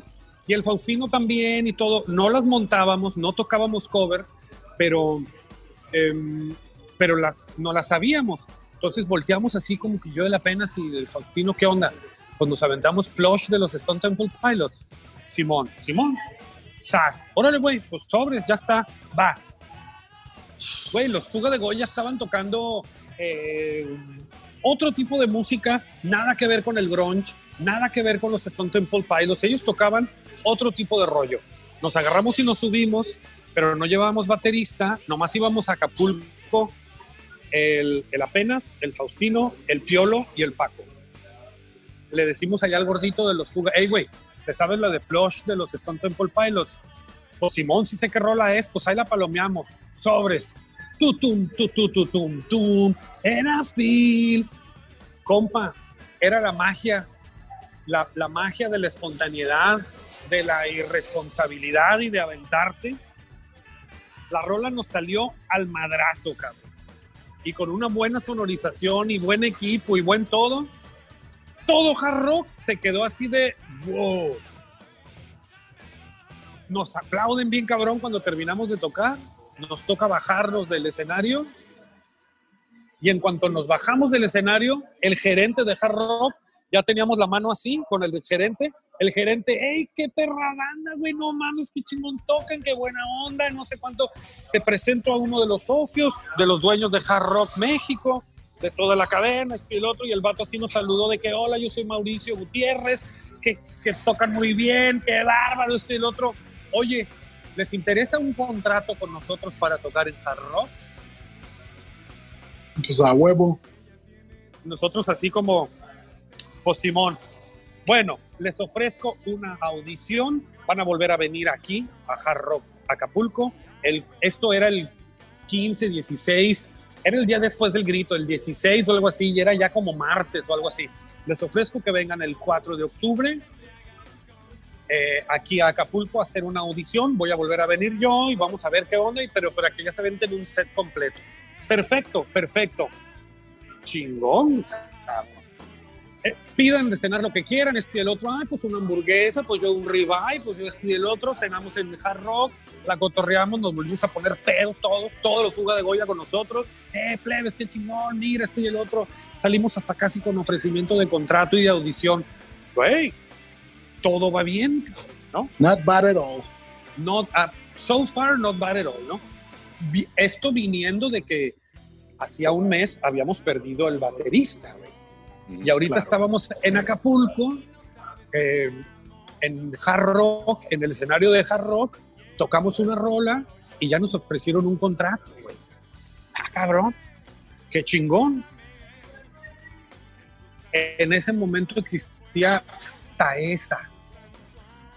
Cuando nos íbamos a regresar, por alguna razón, eh, andábamos buscando entre el camión este y el otro y nos dice uno de los fuga, hey, los, los Taesa tienen unas promociones ahorita bien varas, sale bien varas, sale casi lo mismo irse en el camión que en el avión a la Ciudad de México de regreso. Fuimos, averiguamos y el boleto de avión nos costó como 200 pesos. Agarramos y nos regresamos a la Ciudad de México en avión. No, pues nos regresamos como rockstars, compa, porque habíamos llegado en camión, ya sabes. El, ah, el Piolo se tuvo que regresar en el carro. Nosotros nos quedamos unos días más. Entonces nos teníamos que regresar en camión. De Culiacán a México nos habíamos ido en camión. Andábamos acá, banda, y pues salió que el boleto costaba como 200 pesos, pues sobres, pues sobres. Nos regresamos, ya nos regresamos de Acapulco, de Hard Rock, de haber tocado con un ofrecimiento y nos regresamos y llegamos en el avión a la Ciudad de México, compa. No, hombre, compa, llegamos acá tirando barra, güey. Machín, tirando barra, machín.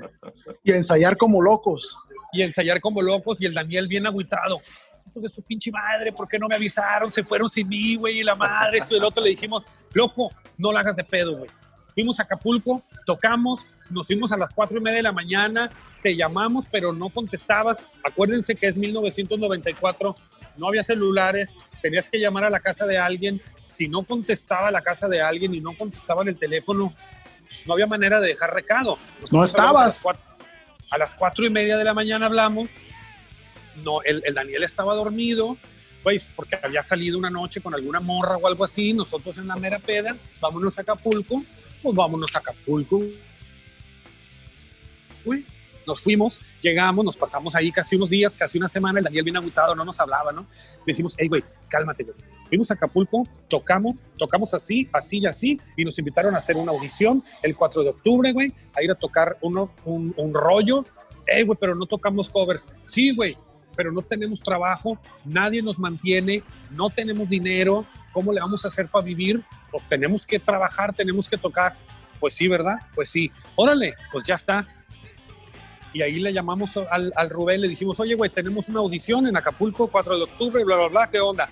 Pues a montar. Y empezamos a montar Nirvana, Stone Temple Pilots, YouTube, no sé, todo un bolón de rolas. Fuimos a la audición, tocamos en la audición y nos dieron la chamba, nos dieron, la- nos dieron todo y ya nos dijeron, órale, perfecto, les ofrecemos contrato y se van a, a, Vallarta, se van a ir por primera vez como, como primer hard rock, van a hacer una gira en hard rocks, primero Vallarta, después Cancún, después Acapulco y terminan en la Ciudad de México. Eran tres meses en cada uno de los hard rocks y era un contrato por un año. Era un contrato por un año, pero se renovaba en cada uno de los hard rocks. Eh, y nos dicen, se van en febrero a Vallarta. Perfecto. Eso lo conseguimos en octubre y ya de octubre a diciembre ya nos dedicamos nosotros meramente a estar enfocados a buscar cosas como Naranja Mecánica para la versión original de la música original. Y empezamos a buscar... eh, esto tiene parte que ver.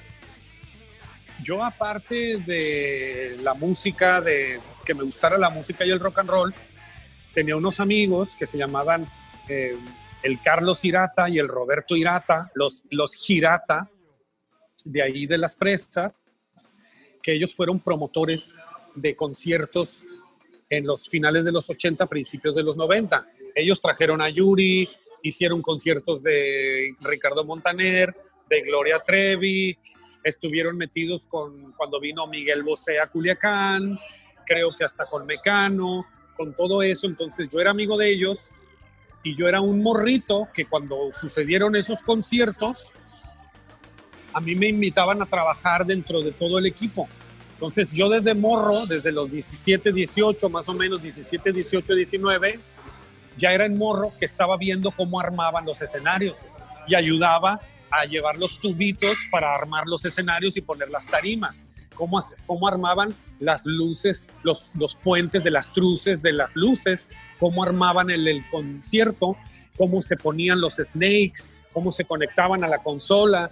A veces me tocaba estar de la valla de seguridad, a veces me tocaba estar en los camerinos, a veces me tocaba, entonces me aprendí la situación de la producción de los conciertos. Antes de yo entrar a una banda, antes de yo entrar a alguna banda, yo ya había trabajado en conciertos. Entonces, a mí me tocó trabajar cuando vino Gloria Trevi y, Alejandra Guzmán y, y Miguel Mateos y todo ese tipo de vatos, pero a mí me tocó trabajar con Gloria Trevi y en algún momento yo me empecé a cotorrear al tecladista que se llamaba Napoleón. Ahorita no me acuerdo del nombre, pero se llamaba Napoleón Ochoa.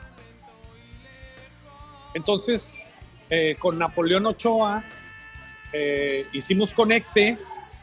Eh, también el baterista, por medio de su papá, lo conocía. E hicimos como doble conecte con Napoleón. Fuimos y él medio movía bandas y esto y el otro. Le mostramos la música y dijo, órale, güey, suenan bien, vamos a ver qué rollo, vamos a ver qué onda. ¿Tienen canciones nuevas? Pues no. Ah, pues consiguió un estudito y nos fuimos a grabar unas canciones nuevas que teníamos nosotros después del cassette verde hasta, hasta ese tiempo de que ya era noviembre eh, de 1994. Empezamos a grabar con él, grabamos unos demos y en eso que dice, ¿saben qué? Yo conozco a alguien eh, que escribe en la revista Eres, que se llama El Rulo. Eh, yo lo conozco. Vamos a ver si nos da una entrevista. El vato habló, consiguió una entrevista y nos dio una entrevista con Rulo para la revista Eres, güey. Ella- él hablaba de bandas de rock. Vale. Nos, nos consigue la entrevista, fuimos a la entrevista, eh, nos entrevistó el Rulo, ya nos habíamos tomado una foto ya con el baterista de allá de México, una amiga del Daniel nos tomó unas fotografías, lo hacía de fotógrafa la morra, nos tomó unas fotografías como semi-pro eh, en el convento del desierto de los leones, con un perro Doberman acá bien mamón, que era el perro de la morra, pero el perro estaba bien bonito, güey. Y salimos los, los cinco con el perro Doberman acá de frente y se ve bien machín el perro. Eh, tenemos esa foto, vamos con, con Eres, eh, llevamos la foto, le platicamos al vato qué onda, de qué se trataba, de qué, de, de qué onda todo el rollo, las influencias, la banda, somos de Culiacán, venimos a México a probar esto y la onda. Vato dice, chingón, hace la entrevista, punto, y nos dice, me gustó muchísimo todo el rollo, los voy a meter y van a salir ustedes en la revista Eres y no sé cuánto. Órale, güey, chingón, buena onda. Pues no sé cómo estuvo el rollo, pero nuestra publicación vino a salir en la revista Eres, que sale de, de diciembre del 94, y era como el recuento del año, y en la portada no sé si estaba Talía con Luis Miguel, o estaba una onda así, güey. Entonces era la revista, uff, la revista del año, ¿no? Y sale unos días antes de que nosotros viniéramos a Culiacán en diciembre a pasar las navidades. Entonces, cuando llegamos aquí en diciembre a, pasar las navidades, a ver qué onda, ¿no? Pues ya estaba la revista Eres, los Naranja Mecánica están en Eres, ¿no? Los Naranja Mecánica fueron a Hard Rock y tienen un contrato con Hard Rock. Güey, en el mundo análogo, ¿no? Eso tenía una significancia, güey. Sí, era Eres, cabrón. Vale madre, güey. Totalmente. Estaban. Vale, o sea, vale madre eres si, lo, si te pones a juzgarlo desde el punto de hoy, güey. Eres era la revista Claro. de, la, de los jóvenes, de, de- de los jóvenes, güey, de aquella época. El hard rock, pues como quiera que sea, era una institución en donde había ahí eh, rock and roll todas las noches y pesaba, cabrón, ¿no? Porque los canales de comunicación estaban controlados por los mismos dueños de, de eran parte de este rollo, ¿no? Entonces, pues era conseguir algo, güey. Era, era conseguir algo, ¿no? Chingón. Bueno, venimos, funciona, pues la raza en Culiacán acá como que, órale, güey, pues salió en la revista, pues lo del hard rock, como que mucha gente no creía. Nos volvimos a ir en, en los, nos fuimos en enero otra vez y nos fuimos al hard rock en febrero, así. Nos fuimos al hard rock en febrero y tocamos desde febrero hasta febrero, marzo, abril y nos iban a renovar otra vez contrato, pues nosotros dijimos ya no, ya estábamos hartos de tocar eh, los covers, órale, nos fuimos, ahí conocimos a las, a las que se hicieron mujeres de nosotros, conocí a la, a la chava con la que con la que me casé y con la que tuve a, a- a mi hija, ella es la mamá de mi hija, nos conocimos allá en Vallarta, Daniel también, él apenas también, Faustino, todo el rollo, ya, ya vivíamos todos nosotros solos ahí con un ingeniero que nos llevamos desde la Ciudad de México. Y aquí va, eh, eh, ¿por qué cuento todo esto de Vallarta y he ido? Porque hay enlaces. Estábamos tocando en Vallarta ya en la Semana Santa del 95. Eh, y la primera semana nos iban a correr de hard rock, porque nosotros llegamos con Nirvana, con Stone Temple Pilots, llegamos con Lenny Kravitz, con todo este rock and roll nuevo, ¿no? Y en hard rock en febrero en Vallarta está lleno de viejitos güey, que están ahí por la, por la temporada alta. Entonces, todos los viejitos estaban así, güey, en las mesas. De brazo cruzado. Y el hard lo que quería era que los viejitos se pararan a bailar, bailaran, consumieran y se la pasaran bien. El vato nos dice, el, har- el gerente nos llama en una semana y dice, tocan muy bien, pero la banda no está funcionando. Era un miércoles, güey. Era un miércoles o un jueves. Si para el viernes o el sábado ustedes no prenden a la gente y el, no prenden el bar, se me regresan, la banda, yo les cierro el contrato y la banda se regresa, a mí me vale madre. Y nosotros, así de, no lo podíamos creer, nos regresamos al departamento, estábamos creo que yo y Daniel, en la cita nada más fuimos yo y Daniel, todos los demás en el departamento y llegamos, plebes, tenemos que sacar diferentes rolas porque nos van a correr de rock, güey. ¿Cómo? ¿Pero por qué, güey? La madre, nos van a correr de rock, güey. Y el gerente nos dijo, hablen con el DJ, el DJ de aquí de Hard Rock, él les va a pasar un cassette o una lista de, de las canciones que tienen que tocar para que, para que la gente se prenda, ¿no? Y háganle Ok. como le tengan que hacer, pero o el sábado prenden al Hard Rock o se me van. Puta madre.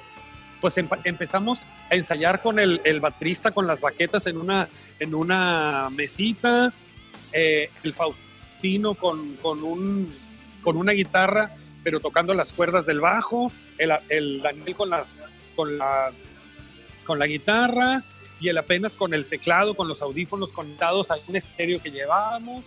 Ahí empezamos a ensayar, yo a sacar las letras. Nos pasaron canciones de Roy Orbison, Pretty Woman, ¿no? Nos pasaron canciones de los Beatles, ¿no? Nos pasaron Jailhouse Rock de Elvis Presley, nos pasaron todo el tipo de onda. Nos aprendimos todas esas rolas, empezamos a tocar ya esa noche Pretty Woman, Walking Down the Street, Pretty Woman, todo ese rollo oldie 50, 60, ¿sí? los ruquitos se pararon, empezaron a bailar, compa, poca madre, pasó el jueves, pasó el viernes, el sábado llega uno de los dueños de Hard Rock México, Ujú. fue el mismo que conocimos en Acapulco, otro. Llega Otro. uno de los dueños de Hard Rock México. Ese día de. ¿Qué pedo, güey? ¿Qué vamos a hacer? Bien nerviosos. ya traíamos más rolas, ya traíamos montadas 20 canciones nuevas que nos habían dado. Yo le dije a uno de los meseros, compa, pásame el sombrero ese de mexicano, así de Viva México, de esos sombrerotes como de, como de tejido, grandotes. Sí. Y, y- y- y le dije al vato, pásame una botella con tequila, compa, machín. ¿De dónde se me ocurrió? No lo sé, güey. Pásame el sombrero ese que dice Viva México y pásame la botella de tequila. Simón, cuando yo te diga, Simón, ya está. Como a media tocada y a medio todo el rollo, ya teníamos bailando acá la raza y toda la onda, ¿no?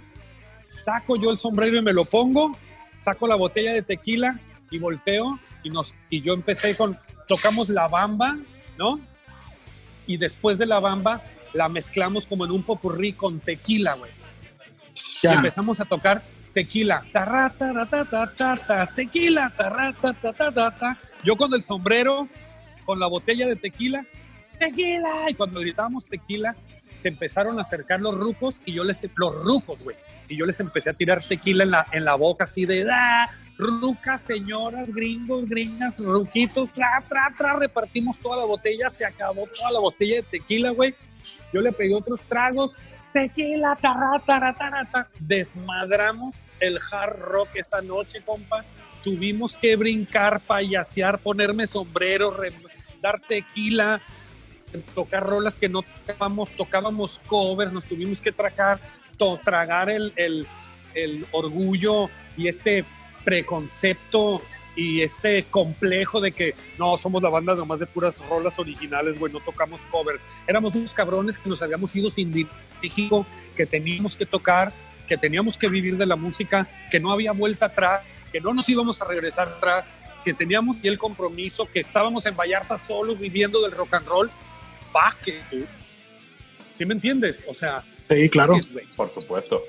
tocamos, nos fue bien perro, nos fue bien perro y esa noche el dueño nos dice, qué bueno, tocaron excelente, qué bueno, qué bueno, qué bien tocan esto y el otro, buena onda, contentísimo con ustedes y el gerente nos dijo, güey, en esta semana hicieron milagros, qué perro, bla.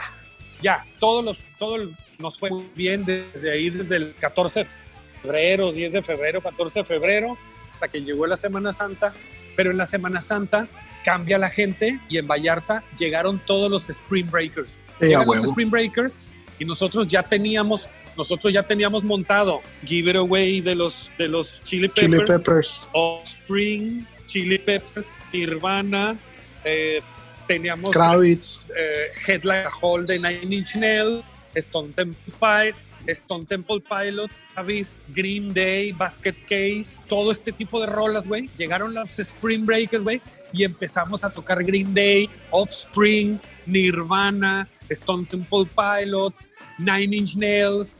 Hicimos un, un, un collage ahí de So What You Want de los Beastie Boys, güey. Y lo hicimos el collage entre Give It Away, tum, tu, tum, tum, tu, tum, tum, tum, tu, tu, tum, so what you, what you, what you want, what you want. Entonces la gringada se volvió loca, se subieron al escenario y empezaron a hacer stage diving, la gringada, güey. Las gringas se levantaban, todo un desarrollo hasta que, güey, me va donde le dimos la vuelta a la torta. Los vatos iban a correr la primera semana y en Semana Santa el vato dijo, córtale porque me van a quemar el jarrón. Me lo van a quemar, güey. Ya, deténganse, por favor, y nosotros tocando club, hasta pinche Head Like a Hole de Nine Inch Nails. No, güey, los morros estaban, era un cagadero, güey. Tocamos tequila y yo repartí dos botellas de tequila. No, era un desmadre, güey, un desmadre. Ese día, por alguna razón, estaba radioactivo 98.5 o algo así, 95.5, 95.7 de la Ciudad de México, la radio radioactivo, estaban ahí en Vallarta, estaban en una mesa, vieron el desmadre y era Jorge Álvarez, el que acaba de lanzar Aire Libre también, estaban de radioactivo y los brothers se pegaron el desmadrote de su vida esa noche ahí, nos bajamos del escenario y el vato brothers, no mames, vénganse para acá. Y le empezamos a cotorrear con él, yo con él. El vato saca la tarjeta de radioactivo y me dice, güey, ¿tienen música original? Le dije, pues sí, algo. Mira, cuando tengas una música original, chila, ¿no? ¿En serio? Aquí está mi tarjeta, me buscas en la Ciudad de México, ¿no? Y vemos qué onda. Por lo menos, ahorita tocaron perrísimo, es lo más chido que he visto y mira que voy a los hard rocks y todo el rollo, es que qué barato, se buscaron la barda. Ah, órale, buena onda, chingón, todo el otro. Bien, ya, acaba la onda. Y ya, acabamos hard rock, nos vamos de verano. Yo ya me voy a Estados Unidos con la, con la morra porque era americana. Es, es americana la mamá de mi hija. Eh, yo me voy a, Carolina del Sur. Yo me y me dos meses con ella. Nos volvemos a ver en septiembre y en septiembre alguien llama a Guadalajara y nos dice, güey, eh, se va a volver a abrir Jimmy's en Guadalajara y, em, y que tocan ustedes esto y el otro. Perfecto, nos vamos a Guadalajara y en Guadalajara, recuerden, otra vez regreso al círculo, vive Juan Pablo Ibarra, que es con el que mandamos maquilar el casetcito de la naranja mecánica. Y Juan Pablo tiene un estudio. Yo cuando vamos a Guadalajara, yo ya le había dicho al pichón, hey, yo quiero conocer en persona al Juan Pablo, güey, ¿no? Y quiero ir al estudio y todo el rollo con él. Perfecto. Llegamos a Guadalajara, nos instalamos y empezamos a tocar en Jimmy's. Eh, y yo ya voy con él, con él apenas le digo, hey, vámonos a conocer a Juan Pablo, güey. Vamos a conocer a Juan Pablo. Llegamos, llegamos al estudio con Juan Pablo, nos conocimos, nos hubo empatía y, y buena onda desde ahí del principio. Ábrale, pues a cotorrear, pues Simón, sobres a cotorrear. Pues dice el Juan Pablo, pues a cotorrear, pues a hacer rolas, ¿no? pues sobres, Simón, sobres. Nos sentamos ese día en el estudio que nos conocimos y que nos fuimos a quedar de ver así. Estamos en el estudio y nos sentamos. Este güey agarra en la computadora, en el Cakewalk, en ese momento empezamos a jugar con los teclados y con el rollo, esto y el otro, terminamos con el demo de Sáquenme de aquí. Ahí nace Sáquenme de aquí, la canción de Sáquenme de aquí. Guadalajara. En Guadalajara, Jalisco. Empezamos con el y empezamos a tirarle el rollo y todo el rock and roll. Eh, sale, sáquenme de aquí. Yo sentí el madrazo de la rola y dije, wow, ¿No? Con esto, les dije, les dije en el estudio, con esta rola vamos a agarrar disquera. Les dije, y si no agarramos disquera, güey, me quito el nombre o me retiro de la música porque me retiro de la música.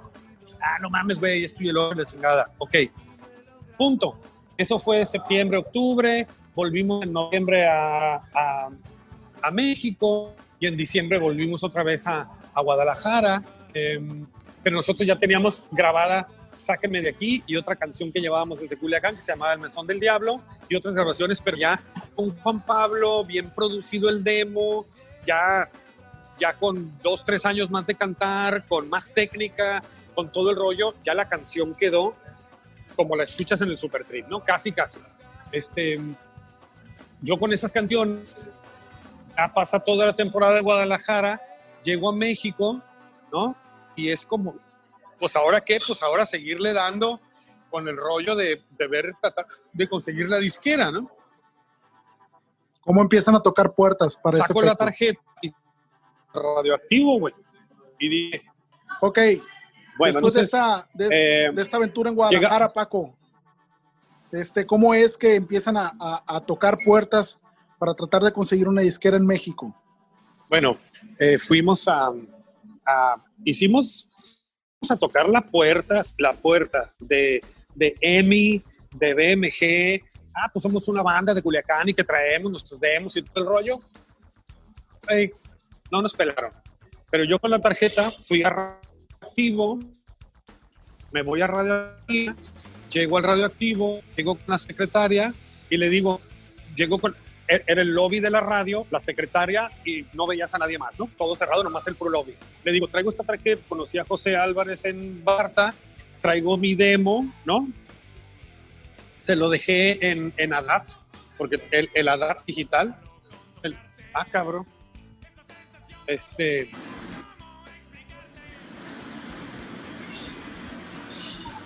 A ver, perdón. Oye, carnal, alguien le movió el cable, loco.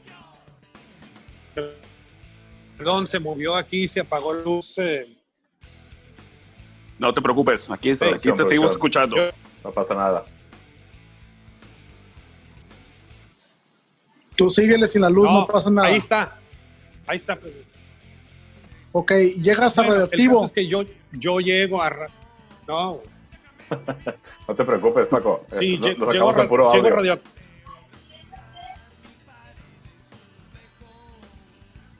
Pero es que no sé qué está pasando. No estoy en mi casa. No, hay No te preocupes. No hay problema, güey. Bueno, el caso es que yo llego a radioactivo, le presento la tarjeta a la, a la- a la persona, este, le dejo el demo, me dice, no, pues ahorita no te puede atender el director, no sé cuánto, pero yo le paso tu, tu material. Ah, bueno, ok, perfecto. Este, radioactivo queda por el Autódromo Hermano Rodríguez, por ahí quedaba. Gracias, carnal. Así es. y este y yo me estaba quedando en una casa de asistencia como por Perisur, güey. O sea, imagínate, estábamos como a una hora y media, ¿no? Voy, dejo el material y yo me regreso. Les dejé mi teléfono y todo el rollo de la casa. No había celulares, 1995. Había celulares, pero los traían nomás los, los superagricultores, no, no gente normal, ¿no? Claro. Yo, yo me regreso a la casa y en lo que me regreso a la casa, llego a la casa y cuando llego, me dice la señora de la casa y mi, y mi chava me dice, güey, ¿qué pasó, güey? ¿Por, ¿Por qué? qué? ¿Qué pasó de qué? Yo le digo así como con cara de asustado, pues ¿cómo que qué pasó? Tienes 10 llamadas, 10 llamadas tienes de radioactivo que te comuniques inmediatamente a la radio, güey. Que te Órale. comuniques en cuanto llegues. güey. ¿Ok? Levanto el teléfono, llama a radioactivo. Sí, buenas tardes. Habla Paco Pitch. Ah, nomás dije eso, güey. Habla Paco Pitch. Ay, señor Paco Pitch, permítame, ahorita el director está esperando su llamada. Brother Sasso, ¿cómo estás, cabrón? Me- la voz del otro lado. Y yo así como, brother, ¿qué tal? Estoy el otro. Men, men, hey, ¿dónde estás? Me dice, pues acabo de llegar otra vez a la casa. No, te me vienes ahorita de regreso a la estación de radio. Te me vienes ahorita a la estación de radio. Le dije, güey, estoy en Perisur, voy a hacer como una hora, una hora y media. Te me vienes para acá, güey. No hay pedo, te me vienes para acá. Vente, eh, vente otra vez a la estación de radio. ¿Ok? Le digo a la morra, hey, me tengo que regresar ahorita a la estación de radio. Pues regre- Güey, regrésate.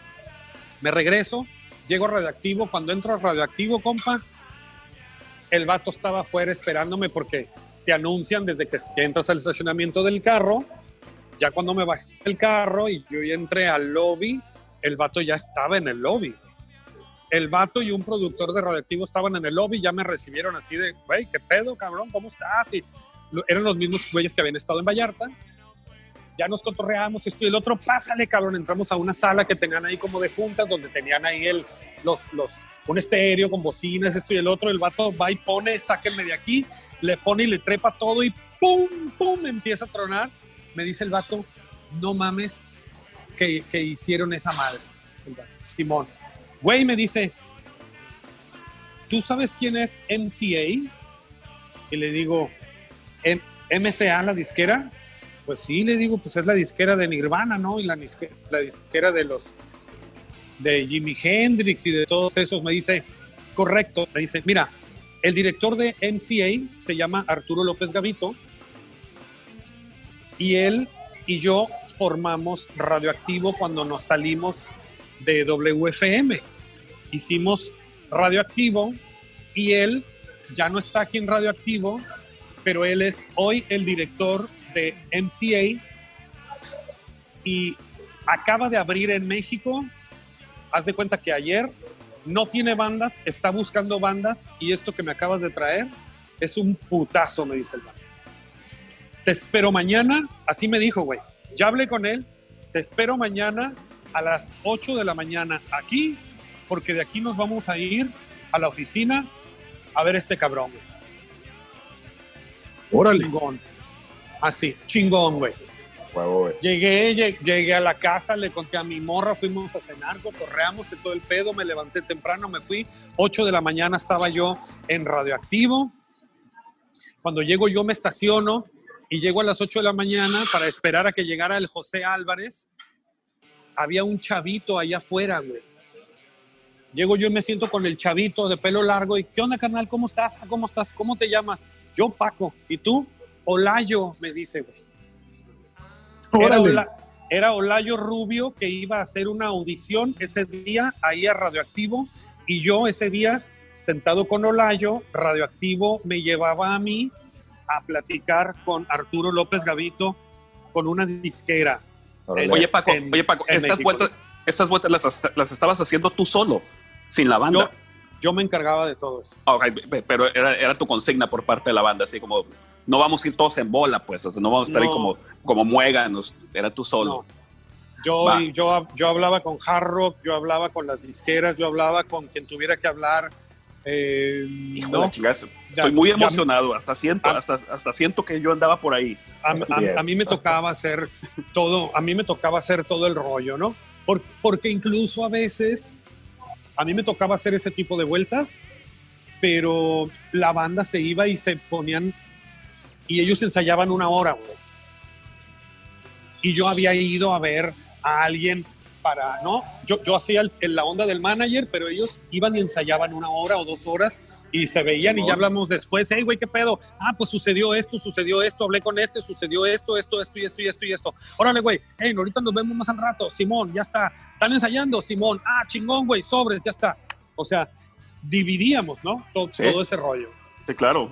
Bueno, al día siguiente yo ya voy, llego a, llego a, MCA, era MCA todavía, no había el merching, no se hacía Universal, era MCA, llego a MCA, llegamos, nos reciben, sale Arturo López Gavito, me saluda Arturo López Gavito, pasen a la sala de juntas, em, agarra el vato y dice, a ver, güey, a ver, José Álvarez, ¿qué me traes, cabrón? ¿No? Ya desde que lo veo me cae bien este cabrón, pero ¿qué me traes? Pone la música, le sube, el le sube así sin miedo el cabrón y empieza el el lugar en donde yo nací cuando hice guitarrazo el Arturo López Gavito estaba sentado así en la, en la sala de juntas en, el, en, la, en la mesa de sala de juntas así claro. y cuando empieza el el vato se paró se paró güey se paró y empezó a hacer así de ah, ja, ja, ja, se empieza a reír el vato güey empieza a brincar así de ¡ah! Ja, ja, ja, así, y se empieza a reír con el, con el José Álvarez, y yo así como diciendo, venga tu madre, pues qué pedo, güey. El vato para la rola, güey. ¡Pum! La para. Se pone así en el, en el escritorio y me dice, cuéntame de la banda, cuéntame de esto. Le digo, ah, mira, esto lo hicimos así, así, así, en Guadalajara, con Juan Pablo Ibarra, con esto, con el otro, con acá, con acá, con acá, bla, bla, bla, bla, bla, bla, bla. No sé qué. El vato me dice, espérate, y voy a contar algo que nadie sabe, y a lo mejor es una pendejada, fíjate, güey. Es una decisión, pero así fue. A ver. El vato deti- detiene la plática y dice, espérame, tiene- ya no me digas nada más, me dice. Le marca la morra a la asistente. Sí, oye, tú, no como se llamara la asistente, comunícame inmediatamente ahorita, localízame a Gustavo Santaolalla ahorita. Señor, ¿sabe dónde? está? No sé si está en Argentina o esté en Los Ángeles o esté donde esté, localízame a Gustavo Santaolalla ahorita, güey. Quiero Ah, hablar madre. con Gustavo Santaolalla ahorita, güey. Órale. Así, habla tú, trr, trr, trr, sígueme platicando y dice, se escucha y dice, señor, tengo a Gustavo Santolaya en la, en la línea. Pon a Gustavo Santolaya en la línea y dice, el vato le dice, Gustavo, quiero que escuches esto. Vuelve a poner la canción y se la transmite a Gustavo Santaolalla por la vía, ¿no? Y todo el rollo cuelga y dice Gustavo Santolaya, wow, boludo, eso está de, de madre, boludo, chingón, no sé cuánto. Gustavo, quiero que produzcas esto, te envío el material, le hablamos pronto. Bye. ¡Pum! Cuelga el vato, güey. Así, así como ven a Gavito que, que es en el, ahí en lo del, de lo de la- es concursos esos de canto y así, que es cortante y a lo que va y a lo que es, así, Así es, el es. vato en la vida real, ¿eh, güey? Órale. El vato cuelga, bye Gustavo, pum, me dice el vato, a ver, pues cuéntame. Le dije, pues, este, ¿sabes una cosa? Ahí el vato dice, quiero que Gustavo produzca esto. Yo dije, no se puede, güey, porque lo que estás escuchando tú ahorita, yo lo produje, yo lo produje con Juan Pablo Ibarra y yo hice un trato con Juan Pablo Ibarra de que lo que produjéramos con él en su estudio, con él el rollo, lo producía con Juan Pablo y conmigo y producíamos el pedo. Órale, güey. Gavito se me, se me queda así, como diciendo, este plebe huevudo no sabe lo que está. Me dice, te la compro, cabrón. Perfecto, ya está. No se hable más, no hablemos más del tema. Lo haces con, lo haces con Juan Pablo Ibarra. Me dejas este material así como lo estoy escuchando. Lo haces con Juan Pablo Ibarra como quiera. Quiero ver a la banda en vivo. Les voy a hacer una audición para conocerlos pero de ahorita te estoy dando ya el 90% de que, de que tenemos un rollo, ¿no? Y que vamos a hacer un disco, güey. Y yo flotaba pero, pero, pero con la pose acá, con, con esta pose, ¿no? Poker Así. face. Simón, Simón. Pero, pero, güey, flotaba, brother. Machín. Mames, güey. Me dice el brother, tiene una audición de aquí a 15 días, no sé cuánto, esto y el otro, y la chingada, güey. Güey. Salgo de la, de la, de la, de ahí de la disquera y de todo el rollo. El, el vato de la radio me dice, güey, háblame mañana, nos vamos a comer y todo el rollo. Le dije, chingón, Simón, estoy en la onda. Ah, voy, me voy a un teléfono público, güey, y de afuera de la disquera ahí en Polanco, agarro un teléfono público y tric, tric, tric, tric, tric, tric, tric, marco a la casa ahí del, con el Daniel y con todos. Ya contestan, hey, güey, ¿qué pedo? ¿Qué, qué pedo, güey? ¿Cómo te fue? Hey, güey, ya tenemos audición y tenemos 90% de esto el rollo, ya nos ofrecieron esto y el esto y así, así, así, así, así. Y yo nomás escuché así del otro lado del, del teléfono, güey. El grito, güey. A huevo, Esto es, esto es ya como, como abril, abril del 95, güey, como mediados de abril del 95, cabrón. Así, machín. Nos, dan la- nos dan la audición, tocamos en la audición, eh, nos fue a ver él directamente al, al- al estudio. Eh, eh, tocamos y al final de la audición dice, chingón, pásenme un micrófono, pásenme un micrófono, ¿no? Pues están allá del otro lado, el vato se mete con nosotros a donde estábamos la banda, está la cabina allá, nosotros estábamos en la cámara de, de sonido, la cámara de grabación, el vato agarra el micrófono que- con el que yo estaba, voltea y a los, a los presentes que estaban de la disquera que él había invitado, y, al, y enfrente del estudio y de nosotros y de mi chava y de las novias de los otros, del, del, del- de toda ahí, los groupies y las groupies y la agrupación y todos los amigos y los que estábamos ahí, el vato dice, yo, Arturo López Gavito, director de la disquera, le estoy ofreciendo hoy a Naranja Mecánica aquí, y hago el compromiso de un contrato discográfico para grabar sus discos, esto y el otro, y no sé qué. ¡Ah! Nos volvimos locos, buena onda, buena acá, buen rollo. El Ajá. vato se va, se van todos, recogimos instrumentos. ¿Qué onda? ¿Qué hacemos?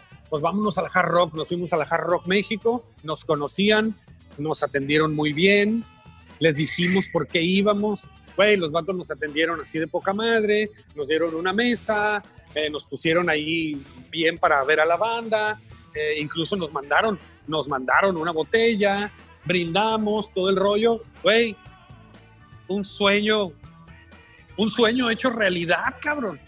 Un sueño hecho realidad, güey.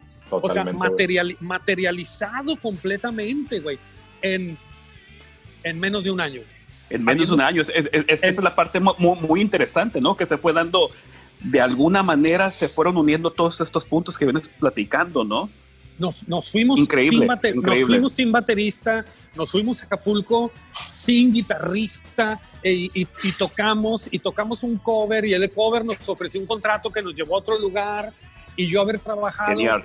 En un concierto de la Gloria Trevi, conocí al tecladista, que ese tecladista después me conectó y nos llevó a la revista Eres. Y como quiera que sea en un medio muy chiquito, se conocen todos en ese momento, ¿no? Oye, oye, Paco, Después, sí, una pregunta. Todo esto que platicas, que es por demás interesante, pues es una serie de, de eventos que se van enlazando hasta llegar Sí. a esto que estás señalando tú de la materialización, obtener un contrato con una compañía discográfica que era el sueño guajiro de un chingo de bandas, no nada más de Sinaloa, sino del país. ¿Ok? Eh, pero ahora viene una pregunta un poco incómoda en el sentido siguiente. Ustedes, la naranja mecánica, en ese momento logran obtener un eh, contrato. Se fue a freeze todo, todo se fue a freeze. Valiendo madre. Ok, va de nuevo. ¿Me oyes? To- todo va a freeze, todo lo que me preguntaste se fue a freeze. Ok, ¿me oyes ahorita? Ahorita sí. Sale, va. Oye, Paco, eh, va una pregunta. un- Estabas en lo de la, estabas en lo de la materialización de un sueño guajiro Pa- de conseguir un contrato con una disquera en 1995, con una disquera como MCA Internacional, Sí, güey, era un sueño guajiro. No nada más para las bandas de Sinaloa, no nada más para Naranja Mecánica, sino para un chingo de bandas en el resto del país. La pregunta va en el siguiente sentido.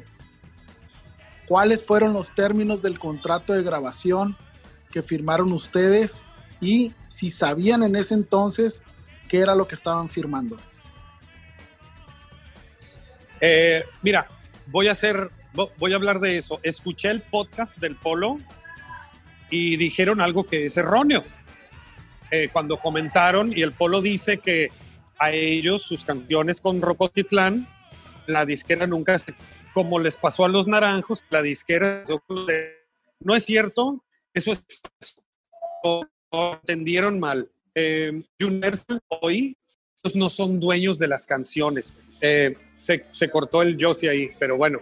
Ellos Sí, no, tú síguele, Yu- tú síguele. Yu- Universal es dueño de la grabación, no es dueño de las canciones. Las canciones Órale. siguen siendo de naranja mecánica, Ajá. pero la grabación del Super Trip, esos tracks de audio, lo- los pagó Universal. Ellos son dueños de la producción del Super Trip, pero no de las canciones, ¿no?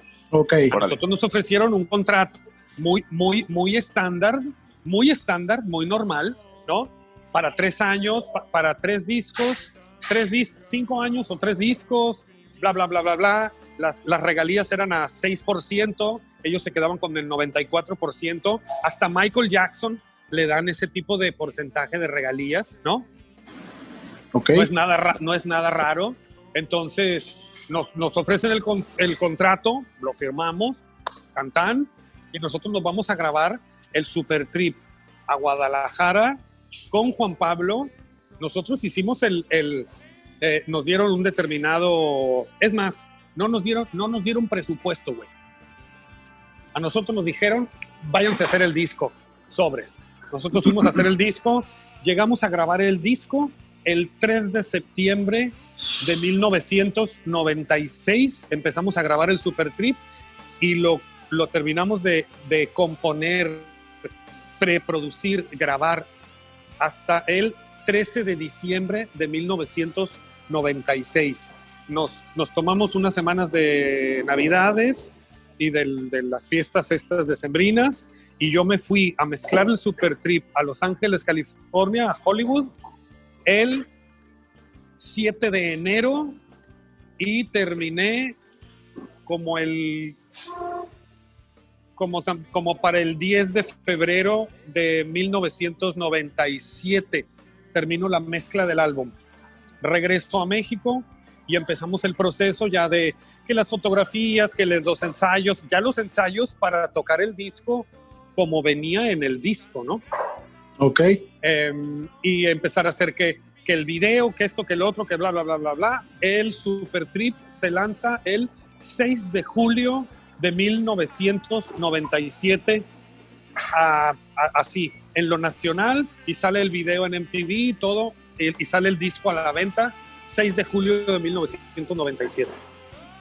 Pero las canciones, Ah, los madre. temas siguen siendo Órale. de nosotros. Es la producción Super Trip que es material de Universal. Si yo vuelvo a grabar Cabalgando con la Muerte, si yo vuelvo a hacer la otra versión de la siguiente, de todas las canciones, de las versiones que ustedes tienen ahorita y que vamos a escuchar, la canción sigue siendo mía, güey. Ya la canción esa, las canciones que estamos poniendo, como la que pusieron de Cabalgando con la Muerte y que ahorita vamos a escuchar Lluvia Ácida, eh, ya esa versión, esa canción, ya no es dueño Universal de esa canción. La canción es mía, Lluvia Ácida es mía. Y ahora les presentamos Lluvia Ácida, pónganse Lluvia Ácida en una nueva versión, versión Cyberpunk, que era como en mi mente debería de haber quedado el Super Tip en realidad. Yo siempre me fui por un lado más industrial, más electrónico, y a mí siempre me gustó y por eso hice esas versiones que quedaran así, y ahora se las presento. Esto es Lluvia Ácida en versión Cyberpunk. ok, pues regresamos, vamos a escuchar, volvemos.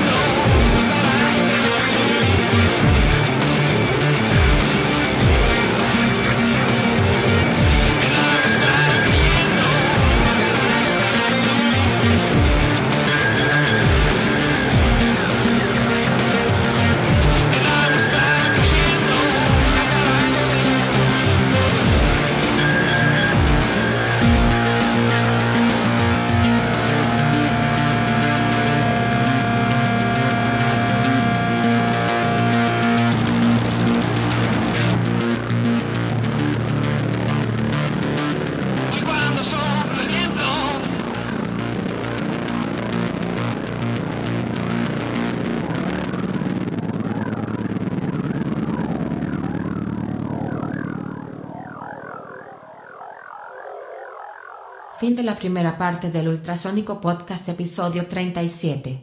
Segunda parte disponible a partir del martes 29 de septiembre de 2020.